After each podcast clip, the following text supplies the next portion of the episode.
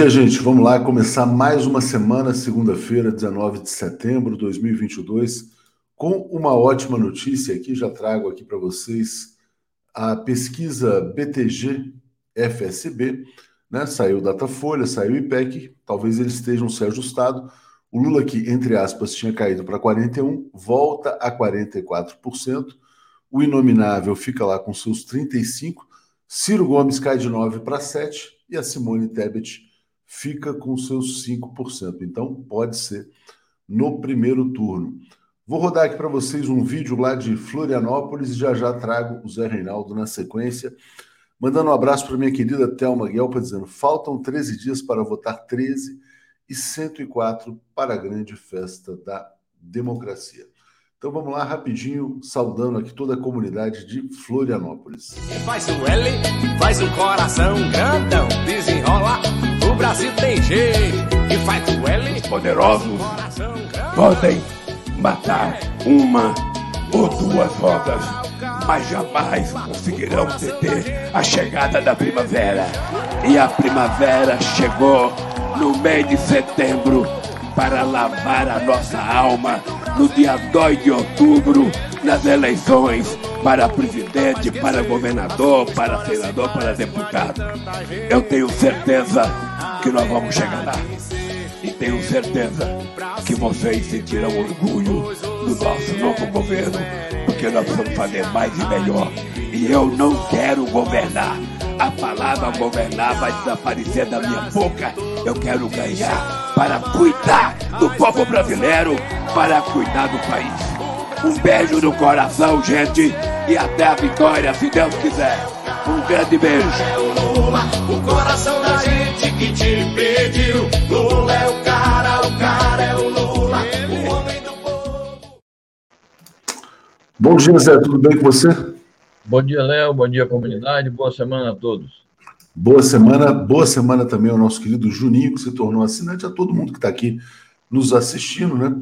É, o Arlindo, que está nos vendo lá diretamente de Londres, né, mandou saudações do Reino Unido da vergonha alheia. Zé, enquanto a gente teve aqui uma festa popular fantástica no sul do Brasil nesse fim de semana, sexta, sábado e domingo, Porto Alegre, Curitiba e Florianópolis, o Inominável em Londres reuniu um bando de nazistas que foram importunar o funeral de uma rainha. É inacreditável, né? Mas enfim, Parece que ele não se cansa de cometer crimes em série. Tudo bem, Zé? Primeira impressão sua sobre essa viagem do genocida a Londres. Bom, é, ficou evidente, além de mais um crime que ele comete, moralmente é mais uma demonstração de hipocrisia, porque ele decretou luta oficial aqui no Brasil, na minha opinião, desnecessariamente, e foi lá para o Reino Unido, onde ainda está o luto oficial, por conta lá dos protocolos deles, e quebrou o, o luto, desrespeitou totalmente o luto. Então, ele demonstrou que foi para é, a Inglaterra simplesmente para encontrar um pretexto para fazer mais uma demonstração é, eleitoral, tentar capitalizar a viagem do ponto de vista eleitoral, mas com isso ele, mais uma vez, é, deu um espetáculo deprimente, vergonhoso, que naturalmente enxovalha a imagem do nosso país. Certamente. Jamile dizendo assim: infelizmente, muitos eleitores do Lula não poderão se deslocar para votar por falta de dinheiro. Transporte deveria ser de graça em dias de eleições. Fica tranquila, Jamile, as pessoas vão, vão votar e o Lula vencerá no primeiro turno. Né? Zé, olha só, é, vamos começar já pelas notícias internacionais. Já já a gente vai ter aqui a Natália Urban, vai falar um pouco para a gente sobre Londres, como é que foi isso também. Mas só me passa efeméride do dia 19 de setembro, caso tenha. Certo. Hoje é o dia do nascimento do grande Paulo Freire. Então, nos tempos da ignorância, do governo da ignorância, é bom sempre lembrar para fazer o contraste desse grande é, educador brasileiro, um dos maiores intelectuais da história do nosso país, com grande reconhecimento internacional. Hoje faria 101 anos, né? Isso, 101 anos. Exatamente. É, me lembro que a gente fez o especial do centenário, do, um, um mini documentário, né? No ano passado. Isso. Bom, vamos lá, Zé. Começando pela Argentina, começa nessa segunda-feira a defesa de Cristina Kirchner. Conta pra gente como é que está a situação na Argentina. Bom, vamos ver como é que vai se desenrolar esse processo da defesa, a apresentação da defesa, em três etapas. Hoje e amanhã, os advogados, daqui a pouco começa a apresentação dos advogados, está marcado para as 8 horas. E na sexta-feira é a própria Cristina Kirchner que vai fazer o pronunciamento dela, vai fazer um libelo em sua defesa e, naturalmente, vai refutar as acusações é, e, e, também vai, mais uma vez, criticar este processo, porque negaram a ela, em diferentes etapas, a defesa. Ela vai criticar também a campanha política e midiática de que foi vítima e mostrar que esses juízes que, e procuradores que estão é, tentando condená-la, inclusive, a, além da prisão de 12 anos, há uma perpétua impossibilidade de ocupar cargos públicos, esse pessoal aí é ligado à equipe de governo do antigo presidente neoliberal e de direita, Maurício Macri. Vamos aguardar com expectativa positiva é, para Cristina Kirchner se livrar desses processos e continuar desempenhando o papel que o povo argentino espera dela. Certamente. Zé, passando aqui para a Colômbia, trazendo essa notícia aqui. Ó. O governo da Colômbia inicia diálogos informais com dissidentes guerrilheiros das Farc. Explica para a gente. Pois é, o, o, o, acordo de paz com as Farc foi assinado há seis anos, mas uma parte do, do grupo, que era um grupo guerrilheiro, um exército guerrilheiro, é, voltou a pegar em armas porque não está de acordo com a falta de cumprimento dos acordos por parte do último governo, do Ivan Marques, é, Ivan Duque, desculpe, do Ivan Duque, e o descumprimento desses acordos levou ao assassinato de muitos ex-combatentes. Então, um, uma parte dissidente das Farc resolveu não aderir também ao acordo de paz e a voltar a pegar em armas. O governo do Petro, que está insistindo na necessidade de uma paz completa, uma paz definitiva, enviou alguns emissários para negociar, no momento ainda informalmente, com esse grupo dissidente. E é muito interessante porque, ao mesmo tempo, estão começando as negociações formais com outro exército guerrilheiro, que é o Exército de Libertação Nacional, é, para o qual o, o, Gustavo Petro conta com a hospedagem de Cuba e já o apoio é, como país fiador da Venezuela, da Nor Noruega outros países europeus. Então, mostra que o, o Petro está realmente disposto a assinar acordos definitivos de paz para tocar a vida da, da Colômbia para frente. Deixa eu agradecer aqui, Zé, esse comentário da Alice Ferreira, dizendo: ninguém compra imóveis em dinheiro vivo se não for para esconder a origem do dinheiro, né? Tem mais uma denúncia bombástica saindo hoje. Flávio Bolsonaro usou 3 milhões de reais em dinheiro vivo para pagar suas despesas pessoais, né? Isso não vem só da rachadinha, evidentemente, tem outras fontes de dinheiro ilícito. É, Zé Reinaldo, vamos então passar aqui para a notícia mais grave é, do dia de ontem, que foi essa fala do Joe Biden, dizendo: Estados Unidos defenderão Taiwan em caso de conflito militar da ilha com a China. Bom, a ilha pertence à China. Então, explica para a gente essa situação e mais essa atrapalhada, né? uma declaração grave do Biden gravíssimo. Na minha opinião, essa declaração marca o ponto culminante desta recente ofensiva estadunidense que foi iniciada com a visita da Nancy Pelosi no começo de agosto. A Taiwan, que contrariou as normas internacionais, violou os tratados bilaterais que os Estados Unidos tinham assinado com a China, é, rompeu com a concepção de que no mundo só existe uma China, concepção esta que aceita por todo mundo, por toda a comunidade internacional, a partir da própria Organização das Nações Unidas. Eu tomo essa declaração do Biden como uma preparação para a guerra. É, e, de fato, o, os Estados Unidos parece que estão se preparando para provocar um conflito de largas proporções, porque além de eles terem atiçado é, combustível ao fogo no conflito da Ucrânia, de estarem hostilizando a Rússia permanentemente, provocando o alastramento do conflito, agora eles estão dizendo claramente que podem entrar em guerra com a China se a China não tomar as medidas que lhe cabem no sentido de defender a sua soberania na questão do Estreito de Taiwan e da ilha de Taiwan, que efetivamente pertence à China. Mercedes Cabral está dizendo Estados Unidos a ponto de provocar a terceira guerra mundial, né? Exato. Zé, e a gente tem, a, a propósito disso, né, essa declaração do Lukashenko, que é o presidente da Bielorrússia, ou de Belarus, dizendo Estados Unidos empurraram a Europa para um conflito militar com a Rússia. A Europa, na verdade, foi a reboque, né? Explica para gente. Exatamente. Primeiro, o Lukashenko adverte que só quem está ganhando, por enquanto, com essa guerra são os Estados Unidos, por conta é, dos lucros que eles estão oferindo em relação à questão do, do mercado de energia e também com a venda é, de armas, é, financiando, portanto, a sua indústria armamentista. Claro que no médio e longo prazo os Estados Unidos podem sair chamuscados, porque é, tudo isso está alterando o equilíbrio de forças no mundo, está mudando a hegemonia e está construindo, está fazendo emergir o mundo multipolar. Ao mesmo tempo, ele diz isso, que tudo que os Estados Unidos têm feito até agora tem sido em prejuízo também da Europa, porque é tipo assim, vocês vão lá tirar as castanhas do fogo com as próprias mãos e nos deixar livres.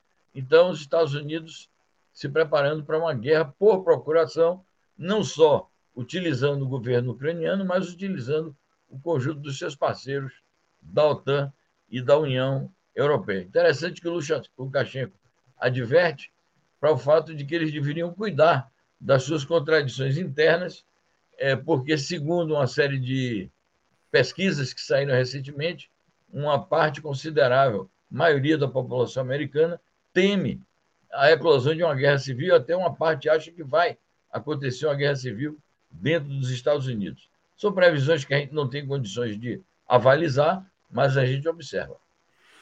É, o grau de polarização é muito grande. E lembrando que Bolsonaro quer uma guerra civil no Brasil, né? Paulo César Oliveira está dizendo: Lula, presidente 13, Haddad 13, deputados federais e estaduais 13, senadores 13, ou da base do governo Lula. Kleber Kilian dizendo que Nancy Pelosi foi para a Armênia, né? Exato. Importante falar sobre isso, né? Porque tem muita gente dizendo que o conflito na Armênia também tem sido incitado pelo imperialismo, né, Zé? Exato. O próprio Lukashenko diz isso nessa entrevista que ele dá que os Estados Unidos estão atiçando os conflitos na Síria, ali no Nagorno-Karabakh, entre a Armênia e, e o Azerbaijão. Então, o que é que a Nancy Pelosi foi fazer ali? Ela foi, de fato, é, incitar o conflito criou contradições, que estão ocorrendo manifestações ali contra o, o primeiro-ministro, preciso apurar exatamente as razões pelas quais isto está acontecendo. Ou seja, onde há problemas no mundo, existe a mão é, sangrenta e criminosa do imperialismo estadunidense. E o Pedro Felipe está dizendo: ó, os Estados Unidos não vão sair do pico da pirâmide sem soltar uma bomba atômica. Zé, o Guterres, secretário-geral da ONU, falou assim: ó, estamos longe de um encontro direto entre Putin e Zelensky. Né? Então, tem nenhuma perspectiva de paz no horizonte, né, Zé? No momento, não, e eu acho que o Guterres está sendo realista. Ele está fazendo uma afirmação que corresponde a realidade. A chance do acordo foi em março, quando a Rússia apresentou uma minuta, os ucranianos disseram: ah, tá bem, nós vamos examinar, mas com perspectiva de assinar. E depois disso ficou mais ou menos entredito né, de que é, se os ucranianos dessem a resposta afirmativa, poderia haver o um encontro do Zelensky com o, o Putin, mas a partir dali eles se retiraram da mesa de negociações, nunca mais voltaram e, de fato, não tem nenhum sentido reivindicar que o Putin se encontre com Zelensky antes de um acerto sobre as cláusulas principais de um acordo de paz, que naturalmente tem que ser nos termos da potência vencedora. Então, eu acho que o Guterres está sendo realista, infelizmente, porque era necessário que se dessem passos é, mais céleres e mais consistentes no sentido, pelo menos, de um cessar-fogo, e mais ainda, é, se possível, um acordo de paz. Certamente. Romeu dizendo assim, Zé, Europa está vivendo o seu canto do cisne, né? Bom, e uma declaração importante do Kremlin, do porta-voz, dizendo que Rússia e China não querem governar o mundo, ou seja, não têm ambições imperialistas. Quem falou isso foi o Dmitry Peskov, Zé. Naturalmente, o Peskov refletindo a opinião oficial do, do Kremlin, porque ele é o porta-voz direto do presidente Putin. É, isso em relação a uma série de especulações que correram as agências noticiosas e as opiniões de alguns colunistas a partir do, do encontro realizado entre o Putin e o Xi Jinping nos últimos dias, lá em Samarcanda, no quadro da reunião de cúpula da Conferência de Cooperação de Xangai, Organização de Cooperação de Xangai, que fez uma cúpula é, de grande alce, de grande projeção internacional, de grande significado, é, assinando acordos é, que comprovam a validade do, de uma governança compartilhada, do desenvolvimento compartilhado, de um pacto de segurança também que proteja os países da região em face de tentativas aí que os Estados Unidos vêm fazendo de cercar a Ásia, é, o Oriente Médio, a região do Indo-Pacífico. Então, é, diante disso, disseram: bom, a Rússia e a China estão querendo liderar o mundo no sentido imperialista. E o, e o Peskov, então, vem negar isso, que não, que isso é o aprofundamento de uma aliança e de uma cooperação bilateral.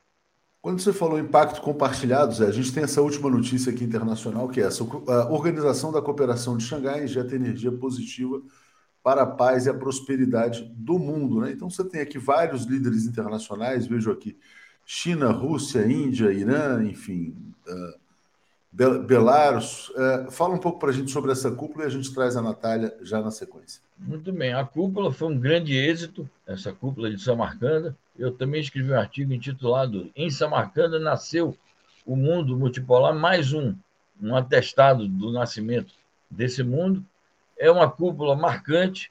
Eu acho que é um acontecimento relevante que a mídia ocidentalizada, né, a mídia ideologizada pelas eh, políticas imperialistas, não leva em conta devidamente, mas é um marco do multilateralismo, é um marco da multipolaridade, é o um marco dos esforços pela segurança global, o desenvolvimento compartilhado, a paz e a prosperidade no mundo, como diz o título da notícia. Então, Estão de parabéns os promotores desse encontro, que fazem valer o que eles chamam de espírito de Xangai, que é o espírito da cooperação internacional. Zé, vamos trazer nossa convidada aqui, a Natália. Bom dia, Natália, tudo bem com você? Bom dia, Léo. Bom dia, Zé. Ótimo estar tá aqui. Ótimo não, né? Porque a vergonha ontem foi grande. A vergonha foi grande. Zé, nada melhor do que a Natália Urban, diretamente lá do Reino Unido, para falar sobre o que aconteceu no dia de ontem, né? E, Natália, eu quero só botar aqui um tweet do Tom Phillips, que é um jornalista do Guardian. Né? É, eu não vou rodar, porque o que os brasileiros falam é tão ridículo, mas estava essa senhora aqui fazendo um protesto pacífico, e aí apareceram lá os bozonazistas xingando, mostrando o dedo do meio, mandando ela ir para Venezuela, aquelas coisas realmente revoltantes. Mas fala para a gente como é que foi o clima nessa viagem do nazista brasileiro a Londres? Diga, Natália. Olha, já começa né, que a lista de convidados né, estava muito propícia para o uhum. Bolsonaro, porque eram outras pessoas que, assim como ele, é, né, foi uma festa do chá de ditadores e monarcas, basicamente. Mas o Bolsonaro, em específico, o que ofendeu muito as pessoas aqui foi o fato de justamente ele ter feito esse comício espontâneo não foi espontâneo. A gente sabe que não é espontâneo, porque a gente sabe como funcionam essas redes dos bolsonaristas de, de é, divulgação da, da motociata. Opa, acho que a Natália travou aqui a conexão, Zé. Vamos. Acho que ela já volta na sequência, deve ter dado uma pequena falha na, na conexão, ela volta aqui em instantes, vai se reconectar. Voltou, voltou, voltou. Você falava que não foi espontâneo o comício, né? E travou e agora volta com a gente aqui, por favor. É, não foi espontâneo, é, Léo, porque a gente sabe como é que essas redes funcionam e a gente sabe que eles combinam e a gente sabe que eles é, se articulam, que eles têm contatos no mundo todo. Fizeram isso na frente da embaixada do Brasil, que basicamente que é ofensivo para mim, porque a embaixada não é embaixada do Bolsonaro, é a embaixada do Brasil, é dos brasileiros, é meu, é seu, é de todos os outros brasileiros que estão no Brasil e que estão aqui no Reino Unido também. E ele fez aquele discurso, uma coisa muito Mussolini, uma coisa muito Hitler, né? Falando da varanda, absurdos, é, atacando é, é, a América do Sul, atacando é, é, os brasileiros progressistas atacando o presidente Lula e causou né, todo aquele tumulto né, em frente à embaixada. As pessoas, inclusive, é muito importante falar que uma das pessoas que estava fazendo protesto contra o Bolsonaro era uma das é, uma familiar do Dom Phillips, o jornalista inglês que foi assassinado no Brasil, né? Vocês falar assassinado no Brasil e que a gente sabe como o governo lidou com esse caso de maneira muito obscura, enfim. É...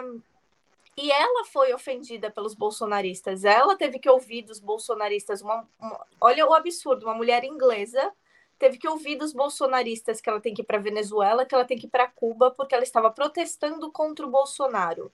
Porque para eles, você protestar contra o Bolsonaro significa que você é comunista, significa que em qualquer lugar que você está, que você é comunista porque você não gosta do Bolsonaro. Quando que, na verdade, a maioria das pessoas no exterior não gosta do Bolsonaro porque acham que o Bolsonaro é uma pessoa ruim, independente do campo político. Ele é uma pessoa ruim, é uma liderança péssima e perigoso. Então, assim, isso foi mais uma demonstração também daquela coisa que é, muitas vezes as pessoas falam, ah, mas tem que dialogar, não pode ter, ter raiva, não pode ter mágoa. Eu falo, olha, até certo ponto você não pode ter raiva, você não pode ter mágoa, mas como é que você dialoga com gente assim? E isso é muito preocupante, porque é, nós temos, né, aqui no exterior, nós temos uma militância forte, uma militância ativa de pessoas que não somente né, estão preocupadas com as eleições do Brasil, mas também está lutando para a gente ter aquilo que o Lula e, e, e os governos né, do, do, do, Lula, da Dilma, sempre trouxer, trouxeram para nós, que é o respeito isso aí é vergonhoso para mim, porque as pessoas vão achar que eu posso agir dessa maneira porque eu sou brasileira. Isso é, é, é vergonhoso demais, porque é, foram pessoas extremamente rudes. No momento, independente da sua opinião sobre a monarquia, que elas poderiam, pelo menos, não ter feito esse tipo de manifestação política do, da sua terra natal no exterior, porque isso ainda traz margem para as pessoas racistas falarem, tá vendo? Por isso que a gente não pode ter imigrante. Eles não é, respeitam. é muito interessante o que você fala, Natália. Vou passar para o Zé comentar. Essa foto é chocante, né, né? Você vê o nível dos brasileiros aí, são nazistas, né? Como diz aqui a Zenaide. Que gadaiada sem noção.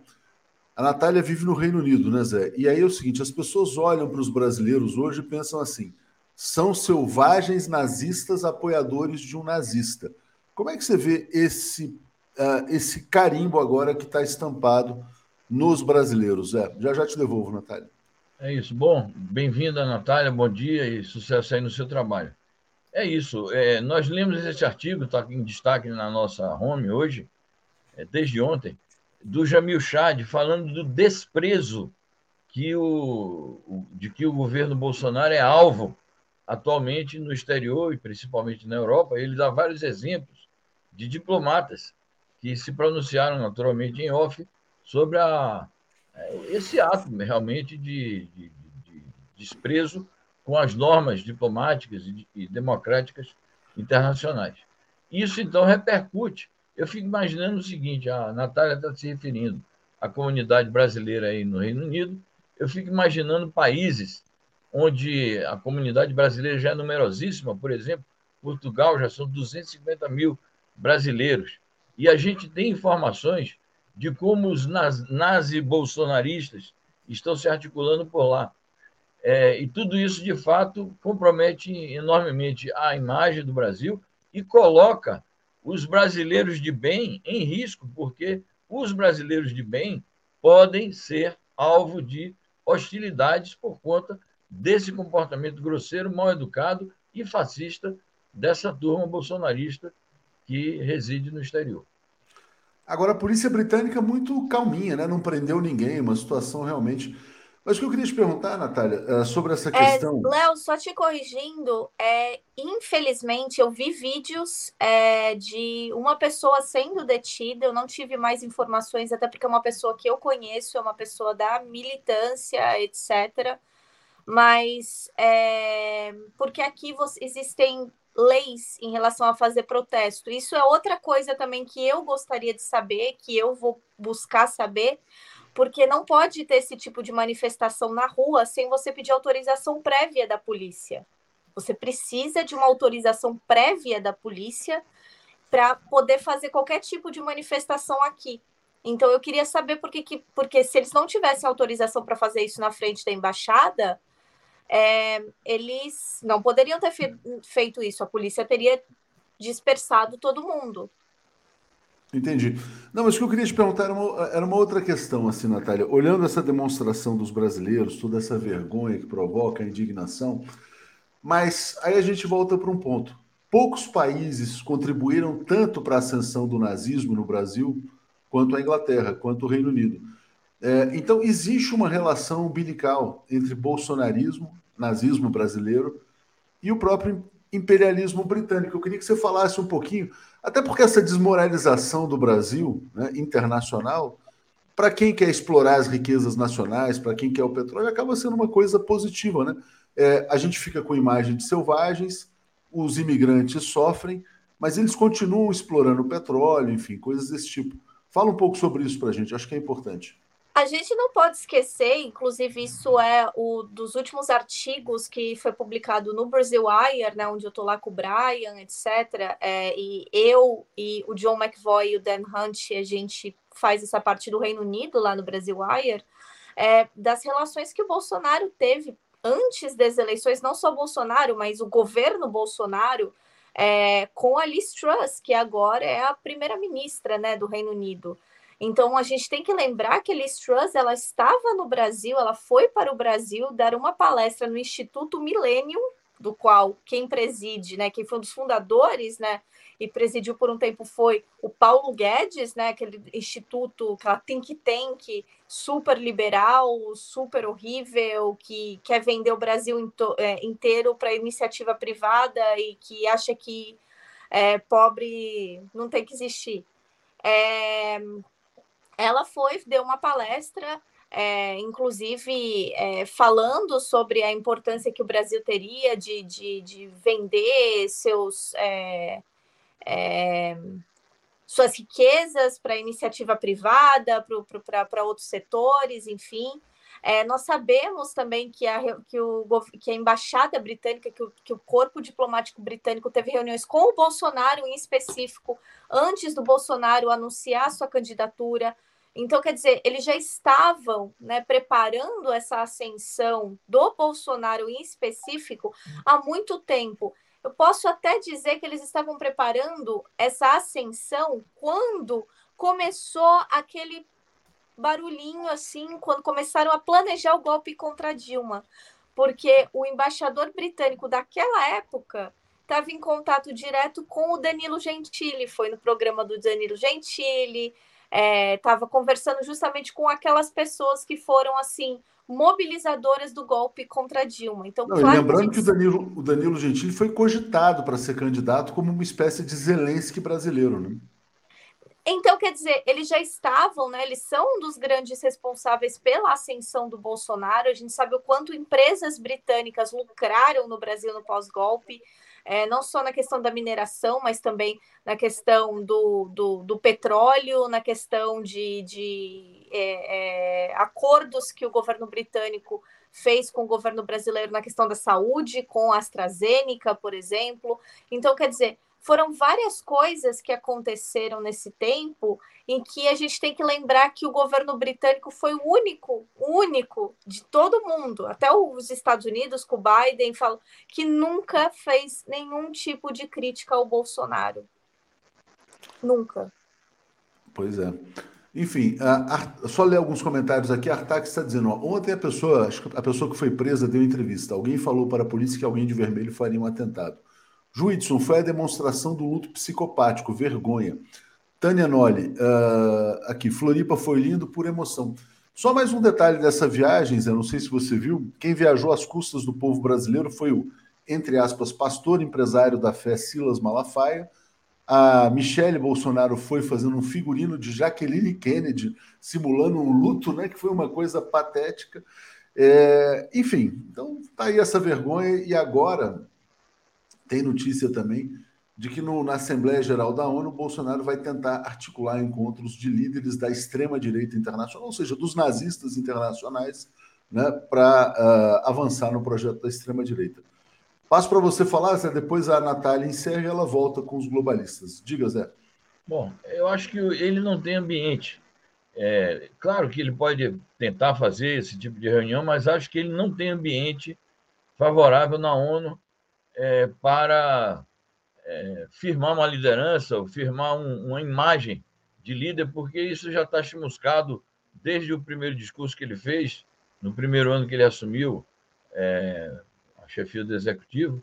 Enfim, acho que ele vai ser rechaçado pela comunidade, pela maioria da comunidade internacional. Naturalmente, tem os seus seguidores, uma minoria, e tenho a impressão que os democratas brasileiros, os progressistas brasileiros, têm elementos suficientes para fazer uma denúncia política nestes dias, nessa semana que começa hoje, contra essas barbaridades que ele está fazendo no exterior, fundamentar uma crítica e reverter o que ele está dizendo. Não, vou capitalizar, isso vai me levar a uma vitória no primeiro turno. Tudo isso é falso e os progressistas têm condições de desmascarar isso na campanha e fora da campanha. Natália, fechando aí, eu sei que você volta hoje às 10 horas com globalistas, mas balanço final então dessa Vergonha, né? O dia da vergonha do Brasil em Londres. Natália, nos escuta? Acho que congelou novamente. Mas a Natália vai estar aqui com a gente, Zé, às 10 horas da manhã, deu um problema na internet. Ah, voltou. Natália, só para encerrar então, e a gente volta às 10 horas com Globalistas.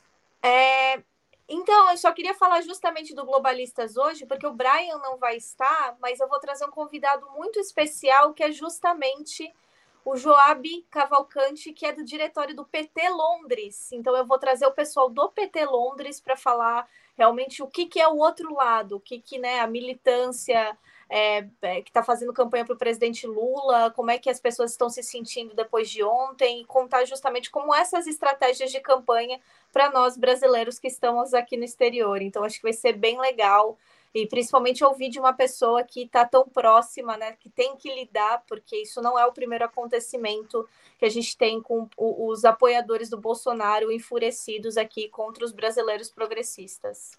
É imperdível. Eu conheci o Joab, gente fina, grande figura. Obrigado, Natália. Obrigado, Zé. Vamos seguir aqui. Valeu, gente. Bom dia, tchau.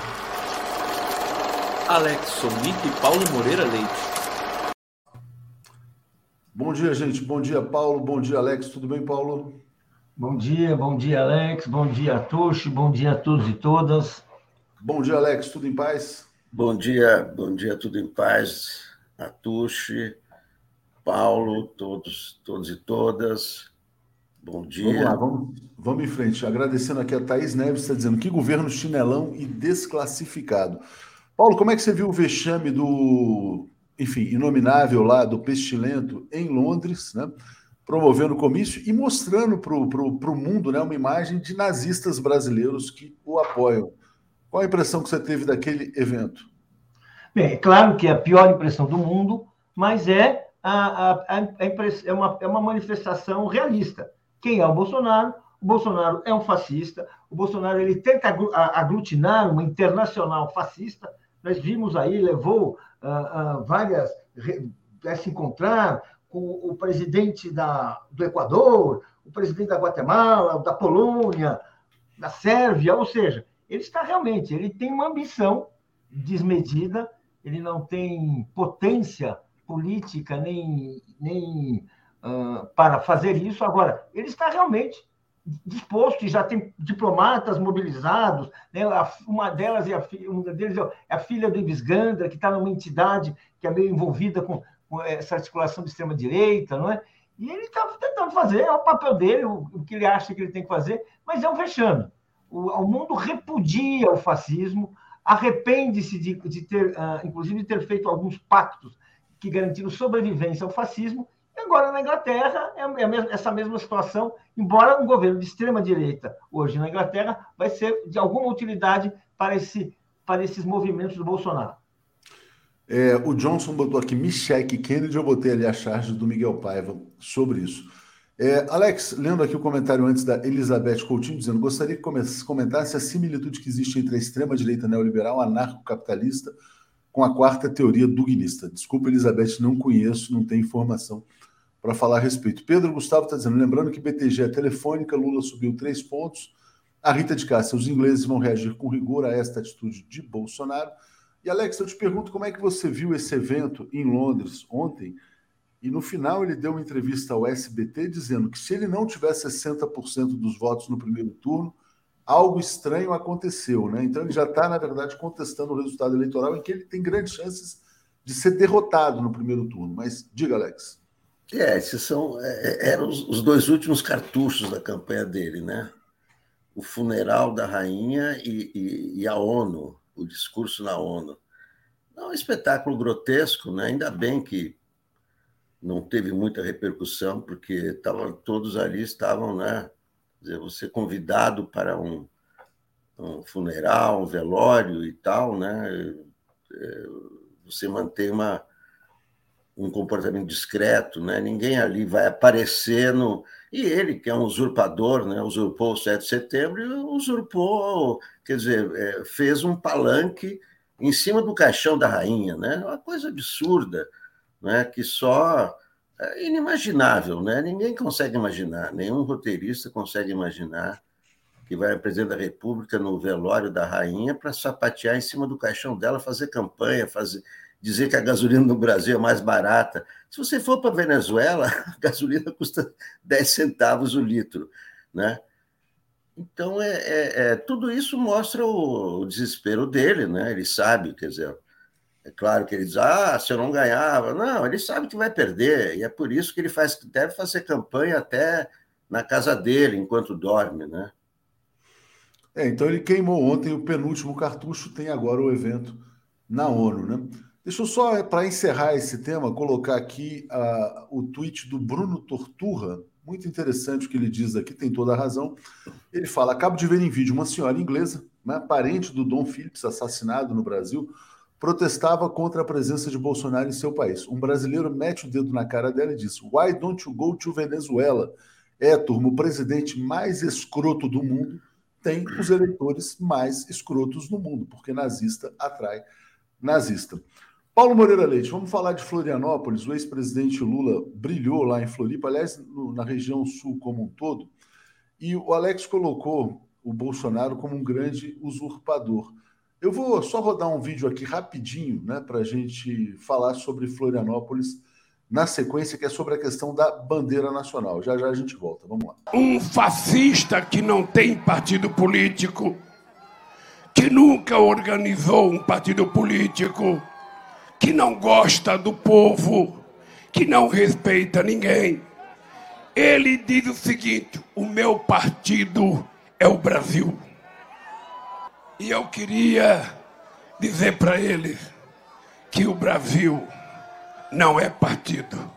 O Brasil é o nosso país. E que essa bandeira aqui não é bandeira de um partido essa bandeira aqui é a bandeira de 215 milhões de brasileiros que amam este país. Ele utiliza essa bandeira porque ele não tem o orgulho que eu tenho de dizer: esse é o meu partido. Essa bandeira é do meu país. E essa bandeira é do meu partido, do Partido dos Trabalhadores, que muito me dá orgulho de ter criado esse partido.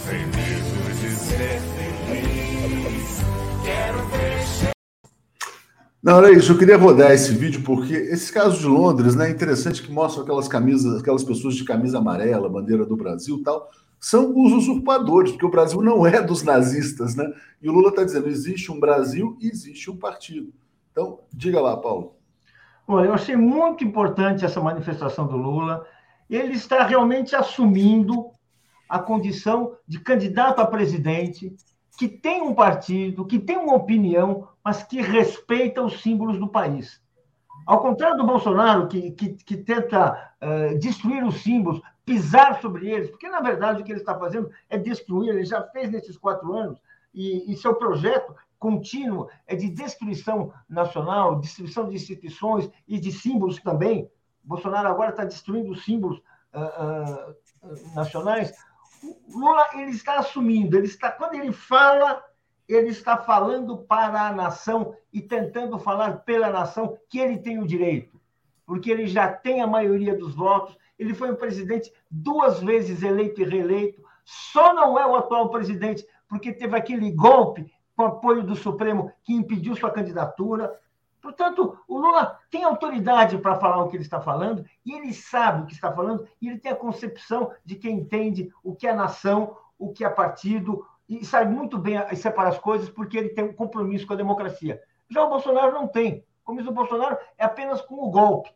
Aliás, tem uma declaração que ele deu que eu achei assim uma coisa muito chocante, quando ele falou que, bem, se eu tiver menos de 60% dos votos, algo anormal, há algo anormal no TSE. Isso, gente, é uma ameaça. Isso é, mais uma vez, ele querendo criar a instabilidade, querendo criar insegurança, querendo, prometendo e se comprometendo a criar um tumulto em caso de derrota. Como nós sabemos que ele não tem a menor chance de ter 60%, nem 50%, não há hipótese disso acontecer, nenhuma pesquisa de nenhum instituto aponta isso.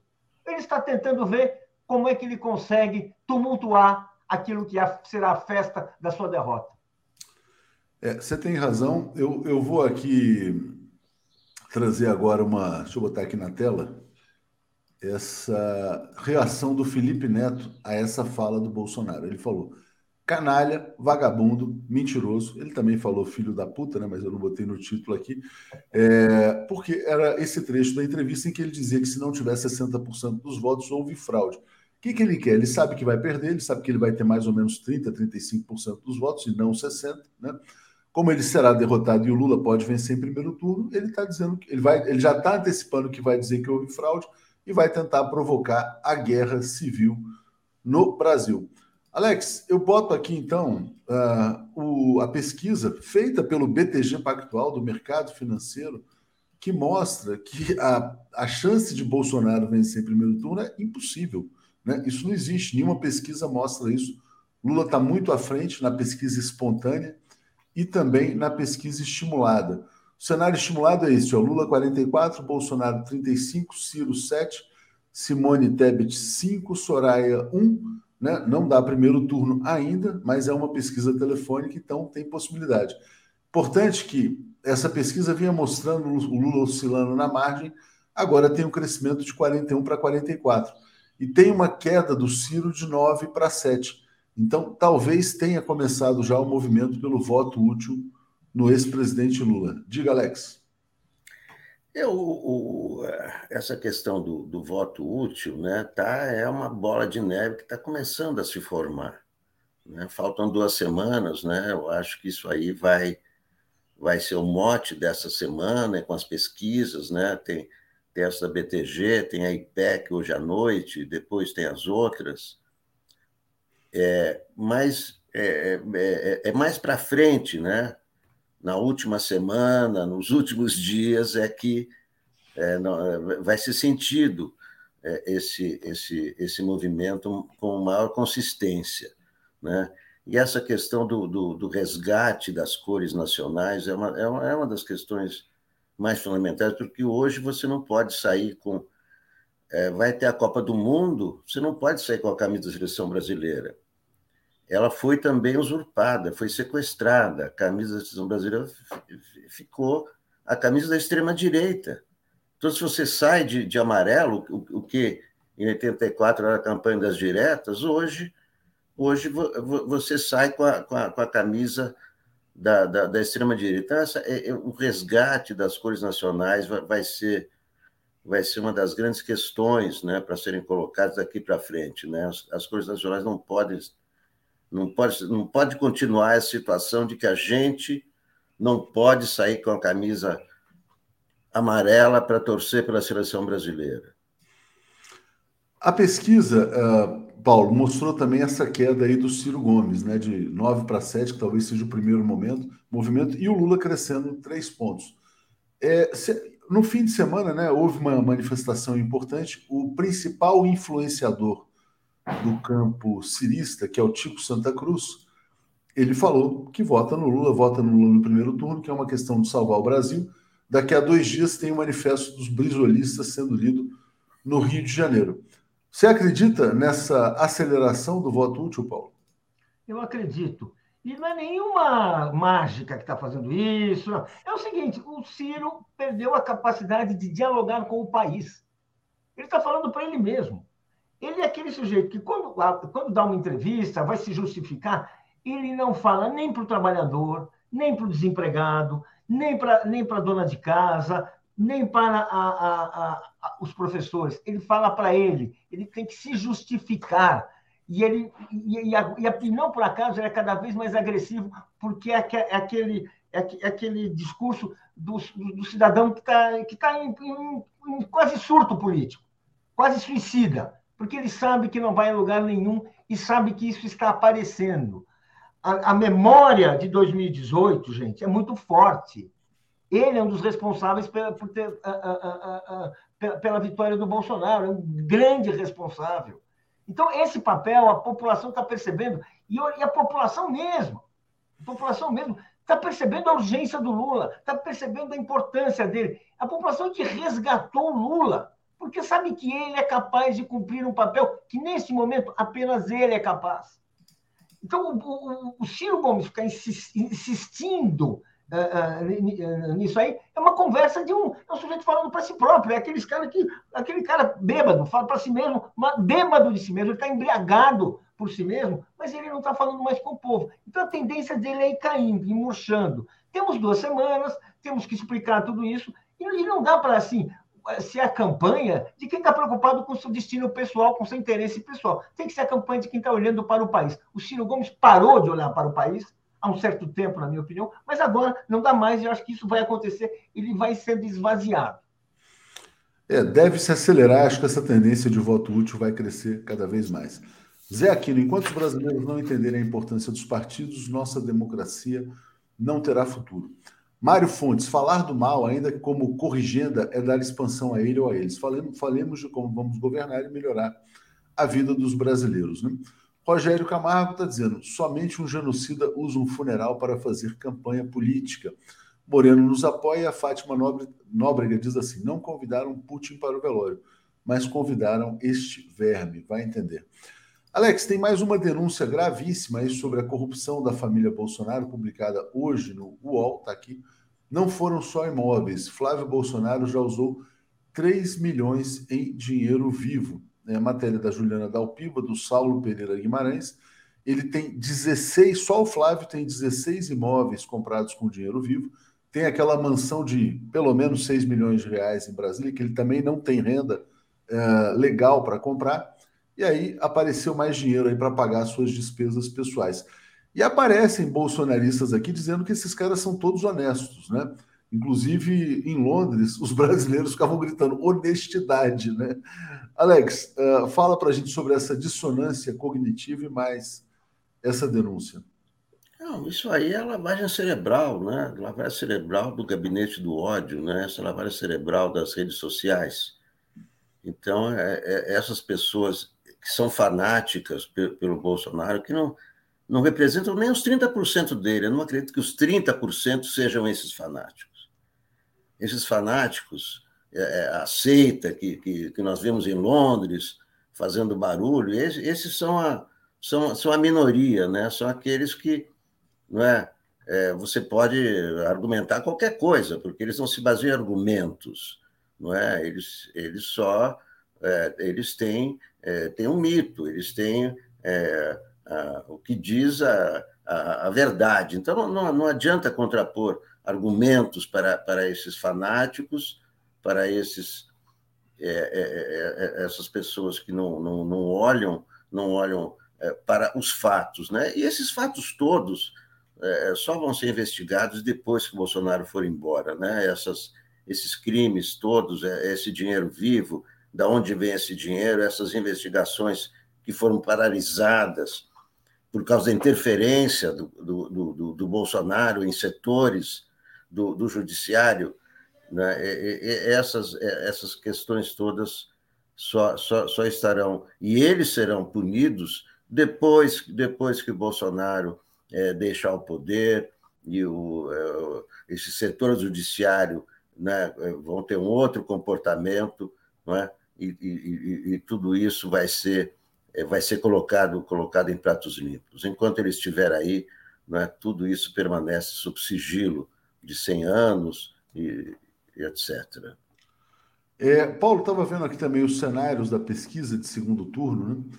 É, dá 52 a 39 para o ex-presidente Lula e na pesquisa BTG ele tem 47% dos votos válidos. No entanto, a pesquisa mostra que só 40, 47% dos eleitores do Ciro estão decididos a confirmar esse voto no primeiro turno. Então ainda tem mais da metade que podem mudar e a grande maioria pode mudar para o ex-presidente Lula. Essa semana vai ser marcada por essa intensificação da campanha pelo voto útil. Paulo, faltam duas semanas. É, hoje, hoje vai ter uma, um evento nessa manhã do ex-presidente Lula se encontrando com ex-candidatos à presidência da República. Há uma expectativa de que ele receba hoje o apoio do Henrique Meirelles, que foi candidato na eleição passada, já veio a Marina, pode ser que venha o Meirelles também. Como é que você vê essa expansão, caso se confirme, né, a expansão dessa frente ampla pelo ex-presidente Lula? Olha, eu acho que essa frente ampla, o Meirelles, ele já quase, já quase declarou voto, né? Ele está ali ninguém declara voto sem pelo menos ganhar um cafezinho. Né? Vamos, falar assim. Se a gente tem um capital, acredita que tem ali seus eleitores, ele quer uma cerimônia. É política. Política assim, a política não se faz de outro jeito. Precisa ter sempre uma cerimônia, uma coisa assim, para dar um sinal. E eu acho que vai ter uma coisa maior. Eu acho realista imaginar que os, a, a, as lideranças uh, respeitáveis do PSDB, não uh, do Bolsonaro, mas aquelas lideranças que lideranças que estiveram junto com Lula em alguns momentos da história do país, e chegaram a dividir palanques e lutas comuns. Eu acho que esses setores e, e, que assim que hoje em dia até perderam o controle da máquina do partido, mas que guardam uma legitimidade, têm uma importância política inegável, como opinião pública, como referendo a uma escolha, que é a escolha pelo Lula, eu acho que eles vão se manifestar. Eu acho que eles estão se aguardando, preparando para fazer uma manifestação conjunta que reúna ah, ah, ex-ministros, senadores, personagens eminentes dos governos tucanos para se manifestar a favor do Lula, porque realmente, e no primeiro turno, porque de fato é, é uma escolha que, vamos dizer assim, coerente com quem tem algum compromisso com a democracia, com alguém subiu nos palanques das diretas, com quem de fato fez isso, embora tenha divergências e diferenças enormes, mas que nesse ponto a escolha está muito clara, gente. Não dá para ficar assim achando que pode, podemos brincar com o fascismo, que podemos dar uma chance, porque segundo turno é uma segunda chance para o Bolsonaro. É disso que nós estamos falando. Isso já está muito claro. Então, quem, quem, quer, quem quiser se, se, se sujar fazendo isso, vai repetir o papelão de 2018, quando fizeram a campanha da neutralidade, que eu acho que eles não querem fazer. Eles, a ideia é que em 2018 eles poderiam ter evitado esse mal maior. É, tem um comentário, inclusive, falando sobre isso aqui, ó. Verônica Nascimento. 22, 2022 prova do quanto Ciro contribuiu para esse caos em 2018. Nesse ano, ele conseguiu entregar uma versão ainda pior de si mesmo.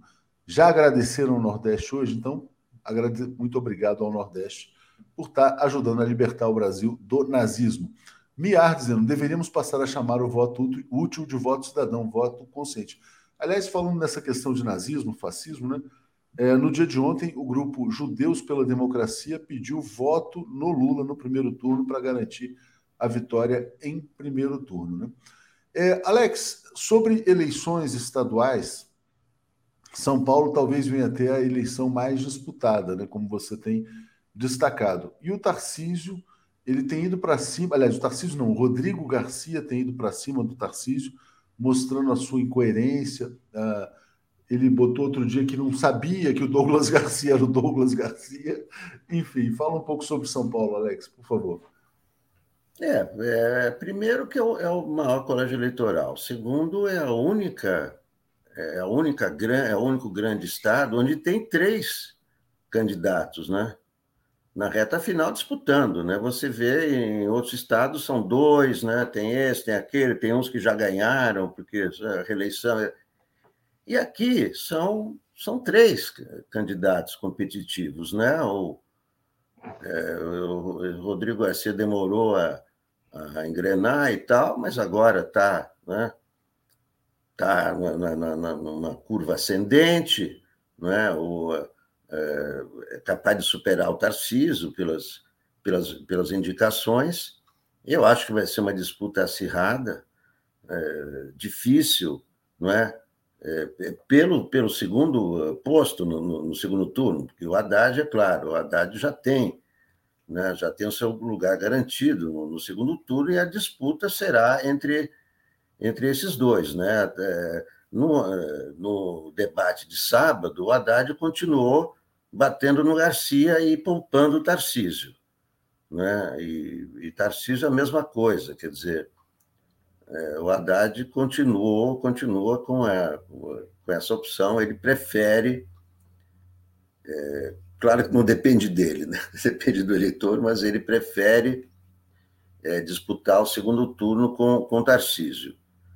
É, ele acha que, que pode derrotar o Tarcísio com a ajuda do, do, dos tucanos e etc. Então, é uma situação é, difícil, delicada, não, não, não, não, é, não, não tem. É, você vê que esse negócio do, com toda a influência do, do, Lula e etc., né, mas não se consegue reproduzir em São Paulo o quadro nacional, com Lula bem à frente do, do Bolsonaro. Aqui, aqui a situação é muito diferente. Agora, quanto a essa questão de primeiro turno, é uma, a pesquisa da, da IPESP, do IPESP de, de sexta-feira, é, apontou que 68% dos eleitores querem resolver no primeiro turno. Então, é, é, é a disposição do eleitor. É por isso que é, essas alianças que, antigamente, né, outras eleições, esse tipo de, é, de, de, aliança seria feito no segundo turno, né? Henrique Meirelles e tal, bom, no segundo. E não, estão fazendo agora. Por quê? Porque Está na cara que a, a eleição, o eleitor quer resolver no primeiro turno e tudo indica que será resolvida no primeiro turno. É o desejo geral, né? Mauro Marques fala 13 dias para apertar o 13. E sobre isso, Paulo, vou rodar aqui um vídeo agora do Casagrande, Walter Casagrande, sobre esse tema. Vamos assistir aqui rapidinho, 30 segundos. O Brasil está perto de ser campeão, mas eu não estou falando do Hexa lá no Catar. Estou falando do dia 2 de outubro, das eleições. O nosso adversário joga sujo, ele mente, ele é covarde, ele é violento. Nós temos que ficar ligado nisso. Nós temos condições de vencer no primeiro turno. Sabe com quem? Com o Lula. É só ir com convicção, sabendo o que você quer, que nós queremos o quê? Um Brasil democrático de verdade. Então, dia 2 de outubro, vai lá e aperta o 13, que o Brasil vai ganhar e nós vamos ser campeão novamente. Lula presidente, o Brasil da isso. Importante, Paulo, isso já é um vídeo da campanha do Lula, né? Quer dizer, então os famosos Casagrande está vindo e virão outros, né? Então, passo para você falar, avaliar a importância desta fala do Walter Casagrande, que evidentemente não podia ficar na Globo, né, adotando as posições que adota. Diga, Paulo. Exatamente. A gente está. Tá, isso explica por que, que ele não podia ficar na Globo. Porque ele não abre mão da condição de cidadão. E se ele é uma personalidade pública que tem audiência, tem pessoas que respeitam sua opinião, ele tem não só o direito, ele tem o dever de fazer o que ele está fazendo. Porque ele sabe que nós estamos num, num, numa luta política decisiva, é a luta política que, que, vai, que vai, vai, vai permitir o Brasil retomar o seu destino, livrar-se do pior governante que nós já tivemos. Olha, desde a chegada de Cabral. Não tem, pior que o Bolsonaro não tem, que cometa os crimes que ele cometeu, os crimes que ele. Que, não, não existe, não existe. Bolsonaro realmente assim a reversão da uma reversão histórica. E, então esse esforço que o país está fazendo que o Lula está liderando, e aí vem tudo.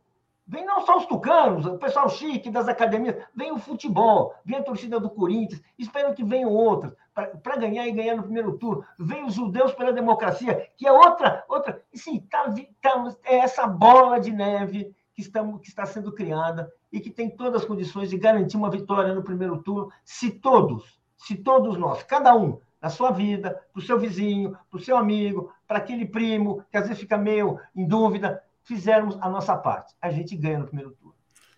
Alex, Casa Grande, o que, que você achou da fala dele? Ótima, é, é, é, é, democracia corintiana. Ele foi um dos líderes da democracia corintiana, junto com Sócrates, né? Já tem essa, essa, essa tradição de defesa da democracia, um cara muito inteligente, né? Foi inteligente como jogador, né? Seleção brasileira e tudo, palavras inteligentes, cara que escreve livros e tal, é, é, é um cara que né, tem. É, é, é, outro dia, a coluna dele na Folha, que é, é ele é colunista de, de, futebol, mas ele falou do, do, de, de, vencer no primeiro turno na coluna dele de esporte da Folha. Então você vê que ele, ele está atuando como um cidadão em defesa da democracia. É isso aí. Obrigado, Paulo. Obrigado, Alex. Vou seguir aqui então com o Daphne nesse bom dia. Valeu, gente. Obrigado. Apresentação de Daphne Ashton. Bom dia, Daphne. Tudo bem? Bom dia, Léo. Bom dia, comunidade 247. Tudo bem? E aí? Campanha firme, duas semanas, né, para a vitória Sim. em primeiro turno. Sensacional. Sensacional, sensacional Lula no Sul, né, Léo? E ontem a gente, eu e Marcelo nos encontramos em Copacabana, tinha um ato do pessoal da Fiocruz, e muito interessante, né? Porque Copacabana, que é tem ali uma população muito apoiadora do Bolsonaro, e eles estavam ali na, na praia com bandeiras pró-Lula e tudo, é, e nós estávamos lá e chegou um pessoal, é, um, uma, um movimento de favelas assim. O pessoal veio correndo quando viu os apoiadores do Lula, veio se juntar para tirar foto. Foi muito interessante. Então aproveito, porque quando a gente passa por esses lugares, né, a TV 247 é unanimidade, então aproveito para mandar um beijo para a professora Denise, que pediu para eu falar aqui em nome dela, e da Lena também, querida, que estava lá, e para todos que estavam lá também fazendo esse movimento, essa campanha ali da militância mesmo, muita, muitas cabecinhas brancas, mas o pessoal realmente é forte assim na rua, de ir para a rua, distribuir adesivo, falar com as pessoas que estão passando, é muito legal. Muito bom. Duas semanas, então, para garantir esse fim do pesadelo brasileiro. Bom dia, Breno Altman, tudo bem? Bom dia, Léo. Bom dia, Daphne. Bom dia. Bom dia a todos e todas que nos acompanham. Tá boa a minha conexão? Tá boa, tá boa. A gente vê que você está no outro ambiente. Breno, a gente acabou de rodar o vídeo aqui do Casa Grande, que foi lançado nessa manhã, o Casa Grande fazendo campanha pelo voto útil, vitória em primeiro turno. Não voto útil, olha, dá para definir o jogo no primeiro turno. Vou te perguntar, antes de deixar vocês aí tocando, você acha que há condições de definir no primeiro turno, Breno? Acho que não é o mais provável, mas há chances. Há chances. É, a pesquisa da FSB de hoje é, ela vai resolver, vai alinhando um pouco mais as pesquisas, o conjunto das principais pesquisas, né? Se, você, se nós analisarmos os levantamentos da semana passada, havia três tendências diferentes entre os institutos de pesquisa. Havia uma tendência do IPEC e do IPESP, o IPEC, o antigo COP, o IPESP, o instituto que tem como diretor técnico Lavareda, que mostravam o Lula com viés de alta e com boa chance de vitória já no primeiro turno. Havia um grupo intermediário, que é o Datafolha, que mostrava uma estabilidade praticamente absoluta, com chances de, de ganhar no primeiro turno, mas não apontando essa chance como a tendência principal. A tendência principal, segundo o Datafolha, embora muito no fio da navalha, muito na, na, na, margem de erro, seria ir para o segundo turno. E havia um terceiro grupo de, de institutos especialmente FSB e Quest, que colocavam, que ainda colocavam uma tendência de redução da diferença entre Lula e Bolsonaro.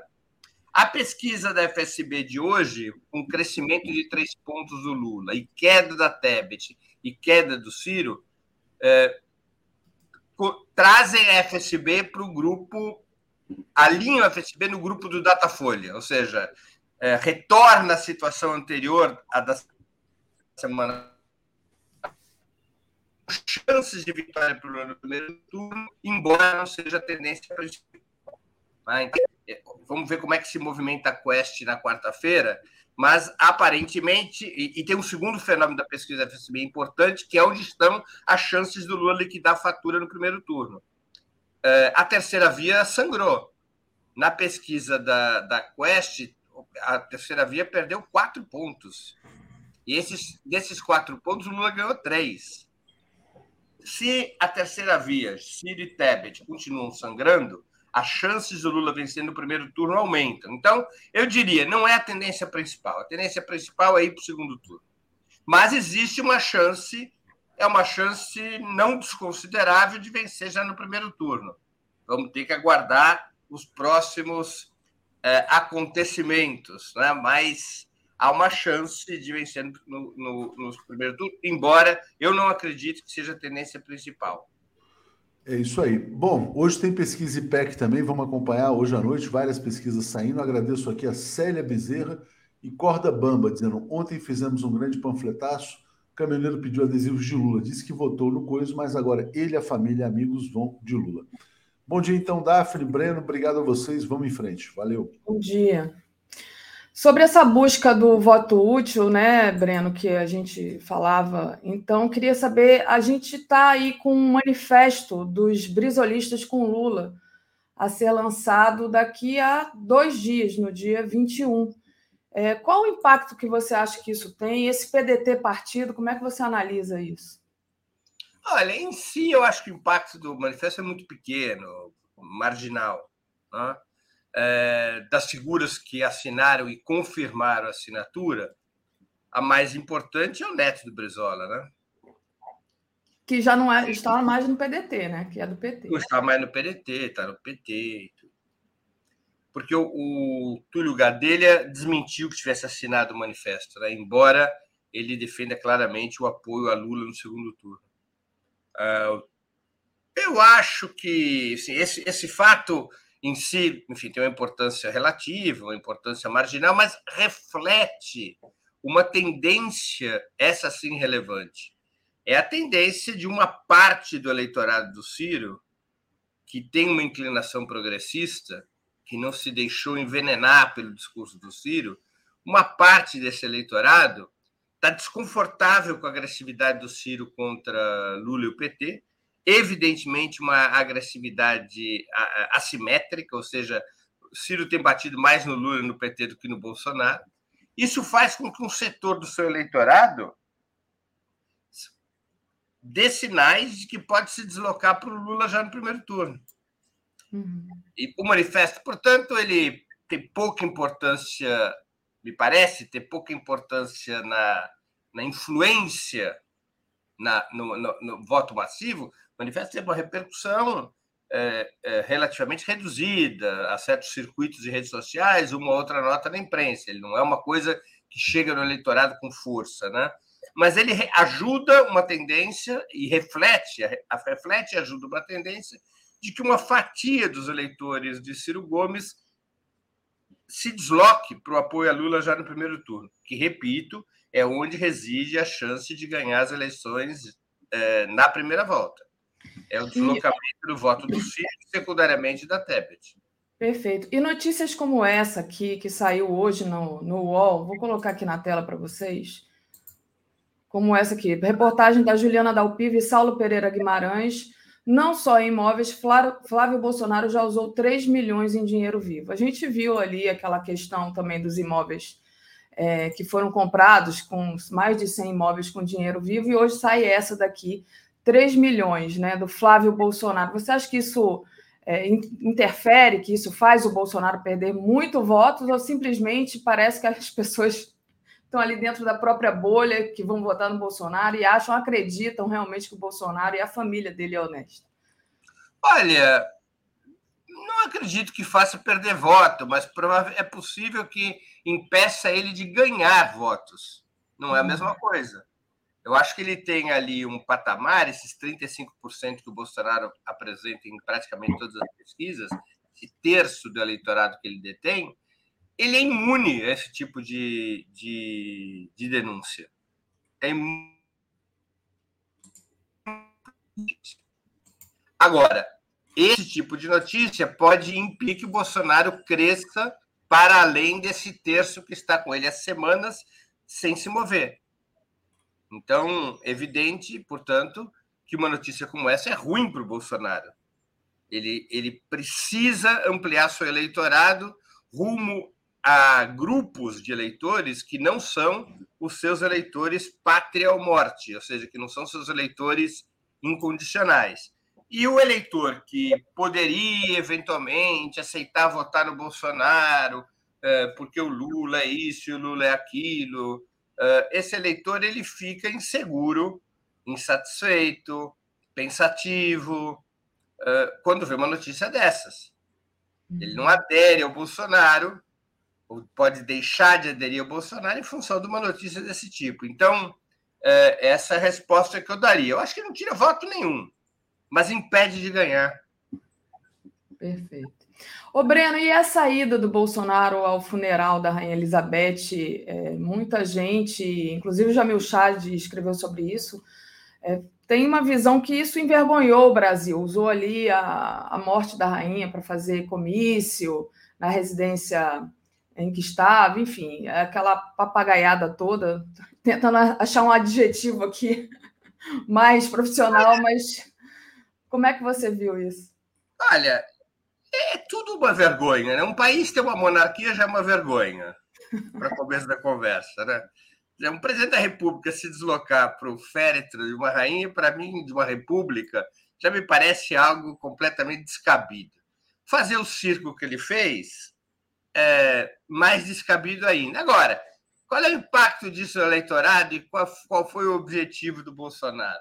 Eu acho que ele tentou é, mostrar que não era um homem isolado no mundo, que podia participar de um grande evento internacional. E o evento internacional disponível foi o féretro da Elizabeth II. Né? Uh, acho também que ele quis ocupar o espaço de mídia eleitoralmente a partir deste evento internacional e o fez do seu jeito ali, do, como ele é, essa coisa tosca, deprimente, vergonhosa. O, fez discurso num momento de, de, de féretro de um chefe de Estado, que é uma coisa descabida, deselegante. Como é que diz aquela, aquela aquele é um personagem né, que diz poder pode, mas não é de bom tom. Né? Não teria uma proibição legal de fazer isso, mas não é de bom tom. Né? É uma coisa vergonhosa. Agora, eleitoralmente, precisa medir, sempre precisa medir essas coisas, né? porque se tem alguma coisa que eu aprendi nos últimos anos, especialmente depois da sessão do Bolsonaro, é que muitas das coisas que nos parecem absurdas, inverossímeis, insultantes e vergonhosas, quando chega num determinado grupo de eleitores, quando chega numa determinada fatia do eleitorado, a reação é oposta. Então, precisa medir. Eu tenho, assim, aparentemente, ele mais uma vez pisou na jaca. É, isso vai ter efeito no eleitorado? Vai crescer? Vai subir? Vai ter efeito nenhum? É difícil saber. Eu tenho a impressão de que, essa altura, é, nenhum desses gestos terá muito efeito eleitoral. Se nós olharmos para os últimos dois meses, nós vamos ver uma coisa curiosa, Daphne. Não tem mudança no cenário eleitoral. É o cenário eleitoral mais estável da história da pós-ditadura, da história eleitoral pós-ditadura. Não tem mudanças. Então, as taxas de oscilação são muito pequenas, são sempre na margem de erro. Nas últimas seis semanas, sete semanas, né? Pequenas oscilações que vão e voltam. Se você pega o gráfico da FSB, por exemplo, eu estava analisando agora de manhã, ele é curioso porque ele parece um gráfico repetido. Lula estava em 45, 40, aí Lula cai para 41, aí Lula volta a subir 42, 43, 44, 45, aí volta a cair para 41, volta a subir. Bolsonaro. Breno está com um é... pouquinho de interferência. Tá, eu vou tentar trocar a conexão, então, porque eu estou num hotel e a essa hora eu vou Não, tentar até trocar. agora estava um ok, segundinho. até agora estava ok. É, só deu essa interferênciazinha. Acho que, não sei, se tiver uma aí com mais força, talvez fosse interessante. Não, não tem. não- Eu posso tentar pelo celular, pelo 4G. Eu faço aqui uma, uma Ah. mudança da rede para o Bom, 4G. o que você achar melhor, Breno? Ó, vou Deixa eu ver. É, tá travando, é melhor fazer realmente. já. trocar. Tá. Enquanto isso, deixa eu agradecer aqui ao pessoal que está acompanhando a gente até agora, lembrando que é importante deixar o like e compartilhar essa live, quem puder ainda, faça uma assinatura solidária em Brasil247.com.br apoio, né? Ou torne-se e membro aí do YouTube. E agora? O Breno tá voltando. É, acho que melhorou, sim, vamos, vamos ver. Mas enquanto, enquanto você descansa aí, deixa eu só agradecer aqui a Sagan F. Breno, qual é a sua análise sobre as denúncias de José Padilha na UOL sobre a ligação de Jair e Flávio com milícias? Diz, eu avisei STF e Moro prevaricou? É, pergunta aqui Sagan. José Gonzaga mandou aqui um super sticker e eu acho. a- a- não sei se da Ana Luísa o Léo tinha lido, Corda Bamba ele tinha lido. Me pergunto qual será o preço desses apoios. É, Breno, não sei sobre o- essas denúncias do- José Padilha, se você tem alguma resposta, senão a gente fica devendo, não? Então tá. Vamos ver se melhorou agora. Eu ia te justamente na hora que você travou, eu ia te fazer uma pergunta, né? Você falou que é o cenário mais estável, né? Mas só falta um tiquinho ali para ganhar no primeiro turno. E aí eu sei que, inclusive, você vai fazer um programa sobre isso hoje, mas qual seria a, a tática a ser adotada agora para conseguir esse tiquinho e já ganhar no primeiro turno que você, Ana, que você precisa, Olha- é, pensa que é importante? Eu acho que o elemento principal é, a essa altura do campeonato seria conseguir uma mobilização maior da militância de esquerda para o corpo a corpo. Uma militan uma, um engajamento maior por todo o país, como normalmente ocorre na reta de chegada das campanhas do PT. É necessário que um contingente de centenas de milhares se coloque em movimento nessa reta final, nesses 13 dias que faltam. É, os, os comícios, me perdoe, os comícios, especialmente esses grandes comícios que o Lula realizou no Sul e que ele antes realizou no Nordeste, onde tá, a dívida ainda está no Sudeste, né? O Sudeste ainda não teve grandes comícios como os do Nordeste, nem como esses que aconteceram especialmente em Porto Alegre e Curitiba. É, esses comícios, eles não mudam voto. Comício não muda voto de ninguém. Mas comício, ele ajuda a articular e a animar as fileiras para elas sair correndo atrás dos votos, para fazer o corpo a corpo, para fazer panfletagem, para intervir nas redes, etc, etc. Então, eu creio que essas atividades de reta final, como as do sul do país, deveriam se re- repetir. Imagino eu que a agenda da campanha preveja isso. Eu sei que tem um comício marcado para o Rio de Janeiro no próximo domingo, que é na porta da- da- da- da- das eleições, a uma semana das eleições. É, tem um evento em São Paulo marcado para o dia 26, que não é um comício propriamente, é uma atividade midiática, uma atividade de redes, uma coisa nova que vai estar sendo feito aí, que é um, uma concentração, uma atividade no AMB, que é aqui no, no auditório fechado para duas, três mil pessoas. E essa, essa, essa, atividade vai ter artistas, vai ter, uma, vai ter um componente cultural muito forte e que busca inserção,